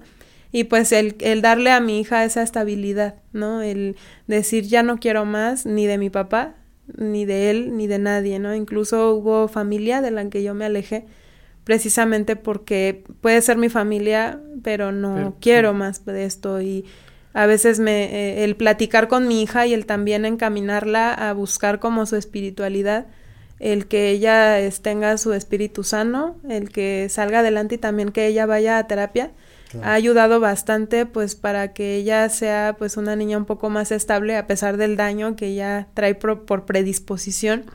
Pues hemos podido sentarnos a platicar este ella ella este ahorita tiene nueve años. Eh, pero pues ella es muy abierta, platica, obviamente todavía tiene mucho estrés postraumático, todavía tiene mucho miedo de muchas cosas porque le impacta demasiado o le impactó ver a su papá eh, tan borracho, tan drogado porque lo veía cayéndose y le daba mucho miedo. Entonces, es Oye, y a pesar de, bueno, tú dices todo este proceso que tú nos cuentas de lo difícil que es, ¿no? Eh, salir, buscar ayuda y demás. ¿Qué le podrías decir a una chica violentada, ¿qué, paso, el primer paso para pues empezar a ser, tener una mejor vida? Sí, yo creo que lo primero que le diría es que no está sola. Que habemos personas que hemos vivido lo mismo, porque lo primero que sientes es que estás sola y que es la única persona que está viviendo eso, ¿no? O sea, y que nadie te entiende, porque por más que le cuentas a la gente, nadie comprende lo que sientes yo creo que lo primero que le diría a una mujer como yo, es decir, no está sola, eh, hay ayuda, este, y, y sí se puede vivir diferente, ¿no? Eso se lo diría. Y pues yo creo que le extendería la mano en lo que fueran mis posibilidades eh, sin involucrarme, pero con responsabilidad de que cuando ella necesitara el apoyo, pues buscar eh, de qué manera puedo apoyar, ¿no? Eh, sobre todo, pues lo que tiene que estar limpio es para mí el, espíritu y la mente para que las emociones se regulen, ¿no? Entonces es todo un proceso. También le diría, ten paciencia porque no es fácil. A mí me ha llevado años. Entonces, a veces quisiéramos que llego un día a terapia y al día siguiente quiero estar bien, y no solamente en este sentido, sino en, en todos los trastornos o en todas las enfermedades mentales o emocionales, pues quisiéramos llegar, que nos dieran una pastilla y estar bien, ¿no? Entonces se requiere, pues también le diría, ¿no? De, de mucha mm, buena voluntad de querer salir. También le diría, sé lo difícil que es dejarlo, porque no puedes. O sea, por más que quieres, no puedes. Y yo te entiendo si regresaras diez veces más con él porque yo entiendo lo que es, ¿no? O sea, el escuchar que alguien te dice, te entiendo. Entonces también aminora en mí, aminoraba el reto, ¿no? Porque a veces la gente me decía algo y yo desafiaba y no, sí voy a poder, ¿no? Entonces eh, le apoyaría, le diría esto, le, le daría el acompañamiento que ella necesitara como alguien que ha vivido lo mismo, le platicaría mi experiencia o de acuerdo a lo que ella haya vivido, pues le, le, platicaría un poco de lo mío, ¿no? Para que se sintiera comprendida y pues tratar de, de, acercarla a los lugares en los que a mí me han ayudado para brindarle la ayuda, ¿no? Y pues le diría eso, pues que no está sola, que hay una nueva forma de vivir y que sí se puede salir adelante y que soy un testimonio de que ahora soy una sobreviviente eh, y pues estoy aquí para pues llegar a oídos de quien quizás se identifique con mi historia, ¿no? Claro. ¿Qué más, Misan? pues yo te agradezco muchísimo la oportunidad de poder platicar contigo. Eh, entre más hacemos el programa, yo creo que el programa es como un documental. Totalmente. Que la gente te cuenta sus historias. Yo lo que encuentro muy interesante de estar grabando esto. Para mí es muy enriquecedor y creo que nuevamente pues, estamos tocando un tema que le puede llegar a muchísima gente. Eh, yo di con Paola a través de un grupo de Facebook porque también hay grupos independientes de esto, entonces no solo existe el Mujeres, también hay, hay mujeres que padecen esto, que se ayudan las unas a las otras. Y pues no me queda más que agradecerte. Eh, pues sí, gracias, porque aparte es un tema de valentía, ¿no? Contarlo es de valientes. Y, y, pues, y que de milagro también lo pudo contar, porque esto iba, iba para un feminicidio, que es la manera en la que se dan. Es lo único que faltó aquí, fue eso, la verdad, y que pues, muchísimas mujeres padecen esto en silencio. Sí, sí, sí. Pero pues, la verdad, yo encantado de tener un espacio para poder hablar de esto. La verdad es... Bienvenida siempre. Estoy orgulloso del trabajo, ¿no? Del contenido. Sí, y se lo, te lo debemos a ti y a la gente que nos acompaña en el programa. Y pues no nos queda nada más que decirle al público que pues compartan este contenido, que lo traten de difundir para que otras mujeres puedan ver el caso de Paola y que puedan aprender de este caso y que se sientan identificadas. Si están viviendo algo así, pues que sepan que hay chance. Perfecto. Pues sería todo por esta semana, ¿no? Nos vemos el próximo lunes. Nos vemos el próximo, la próxima semana. ¡Au!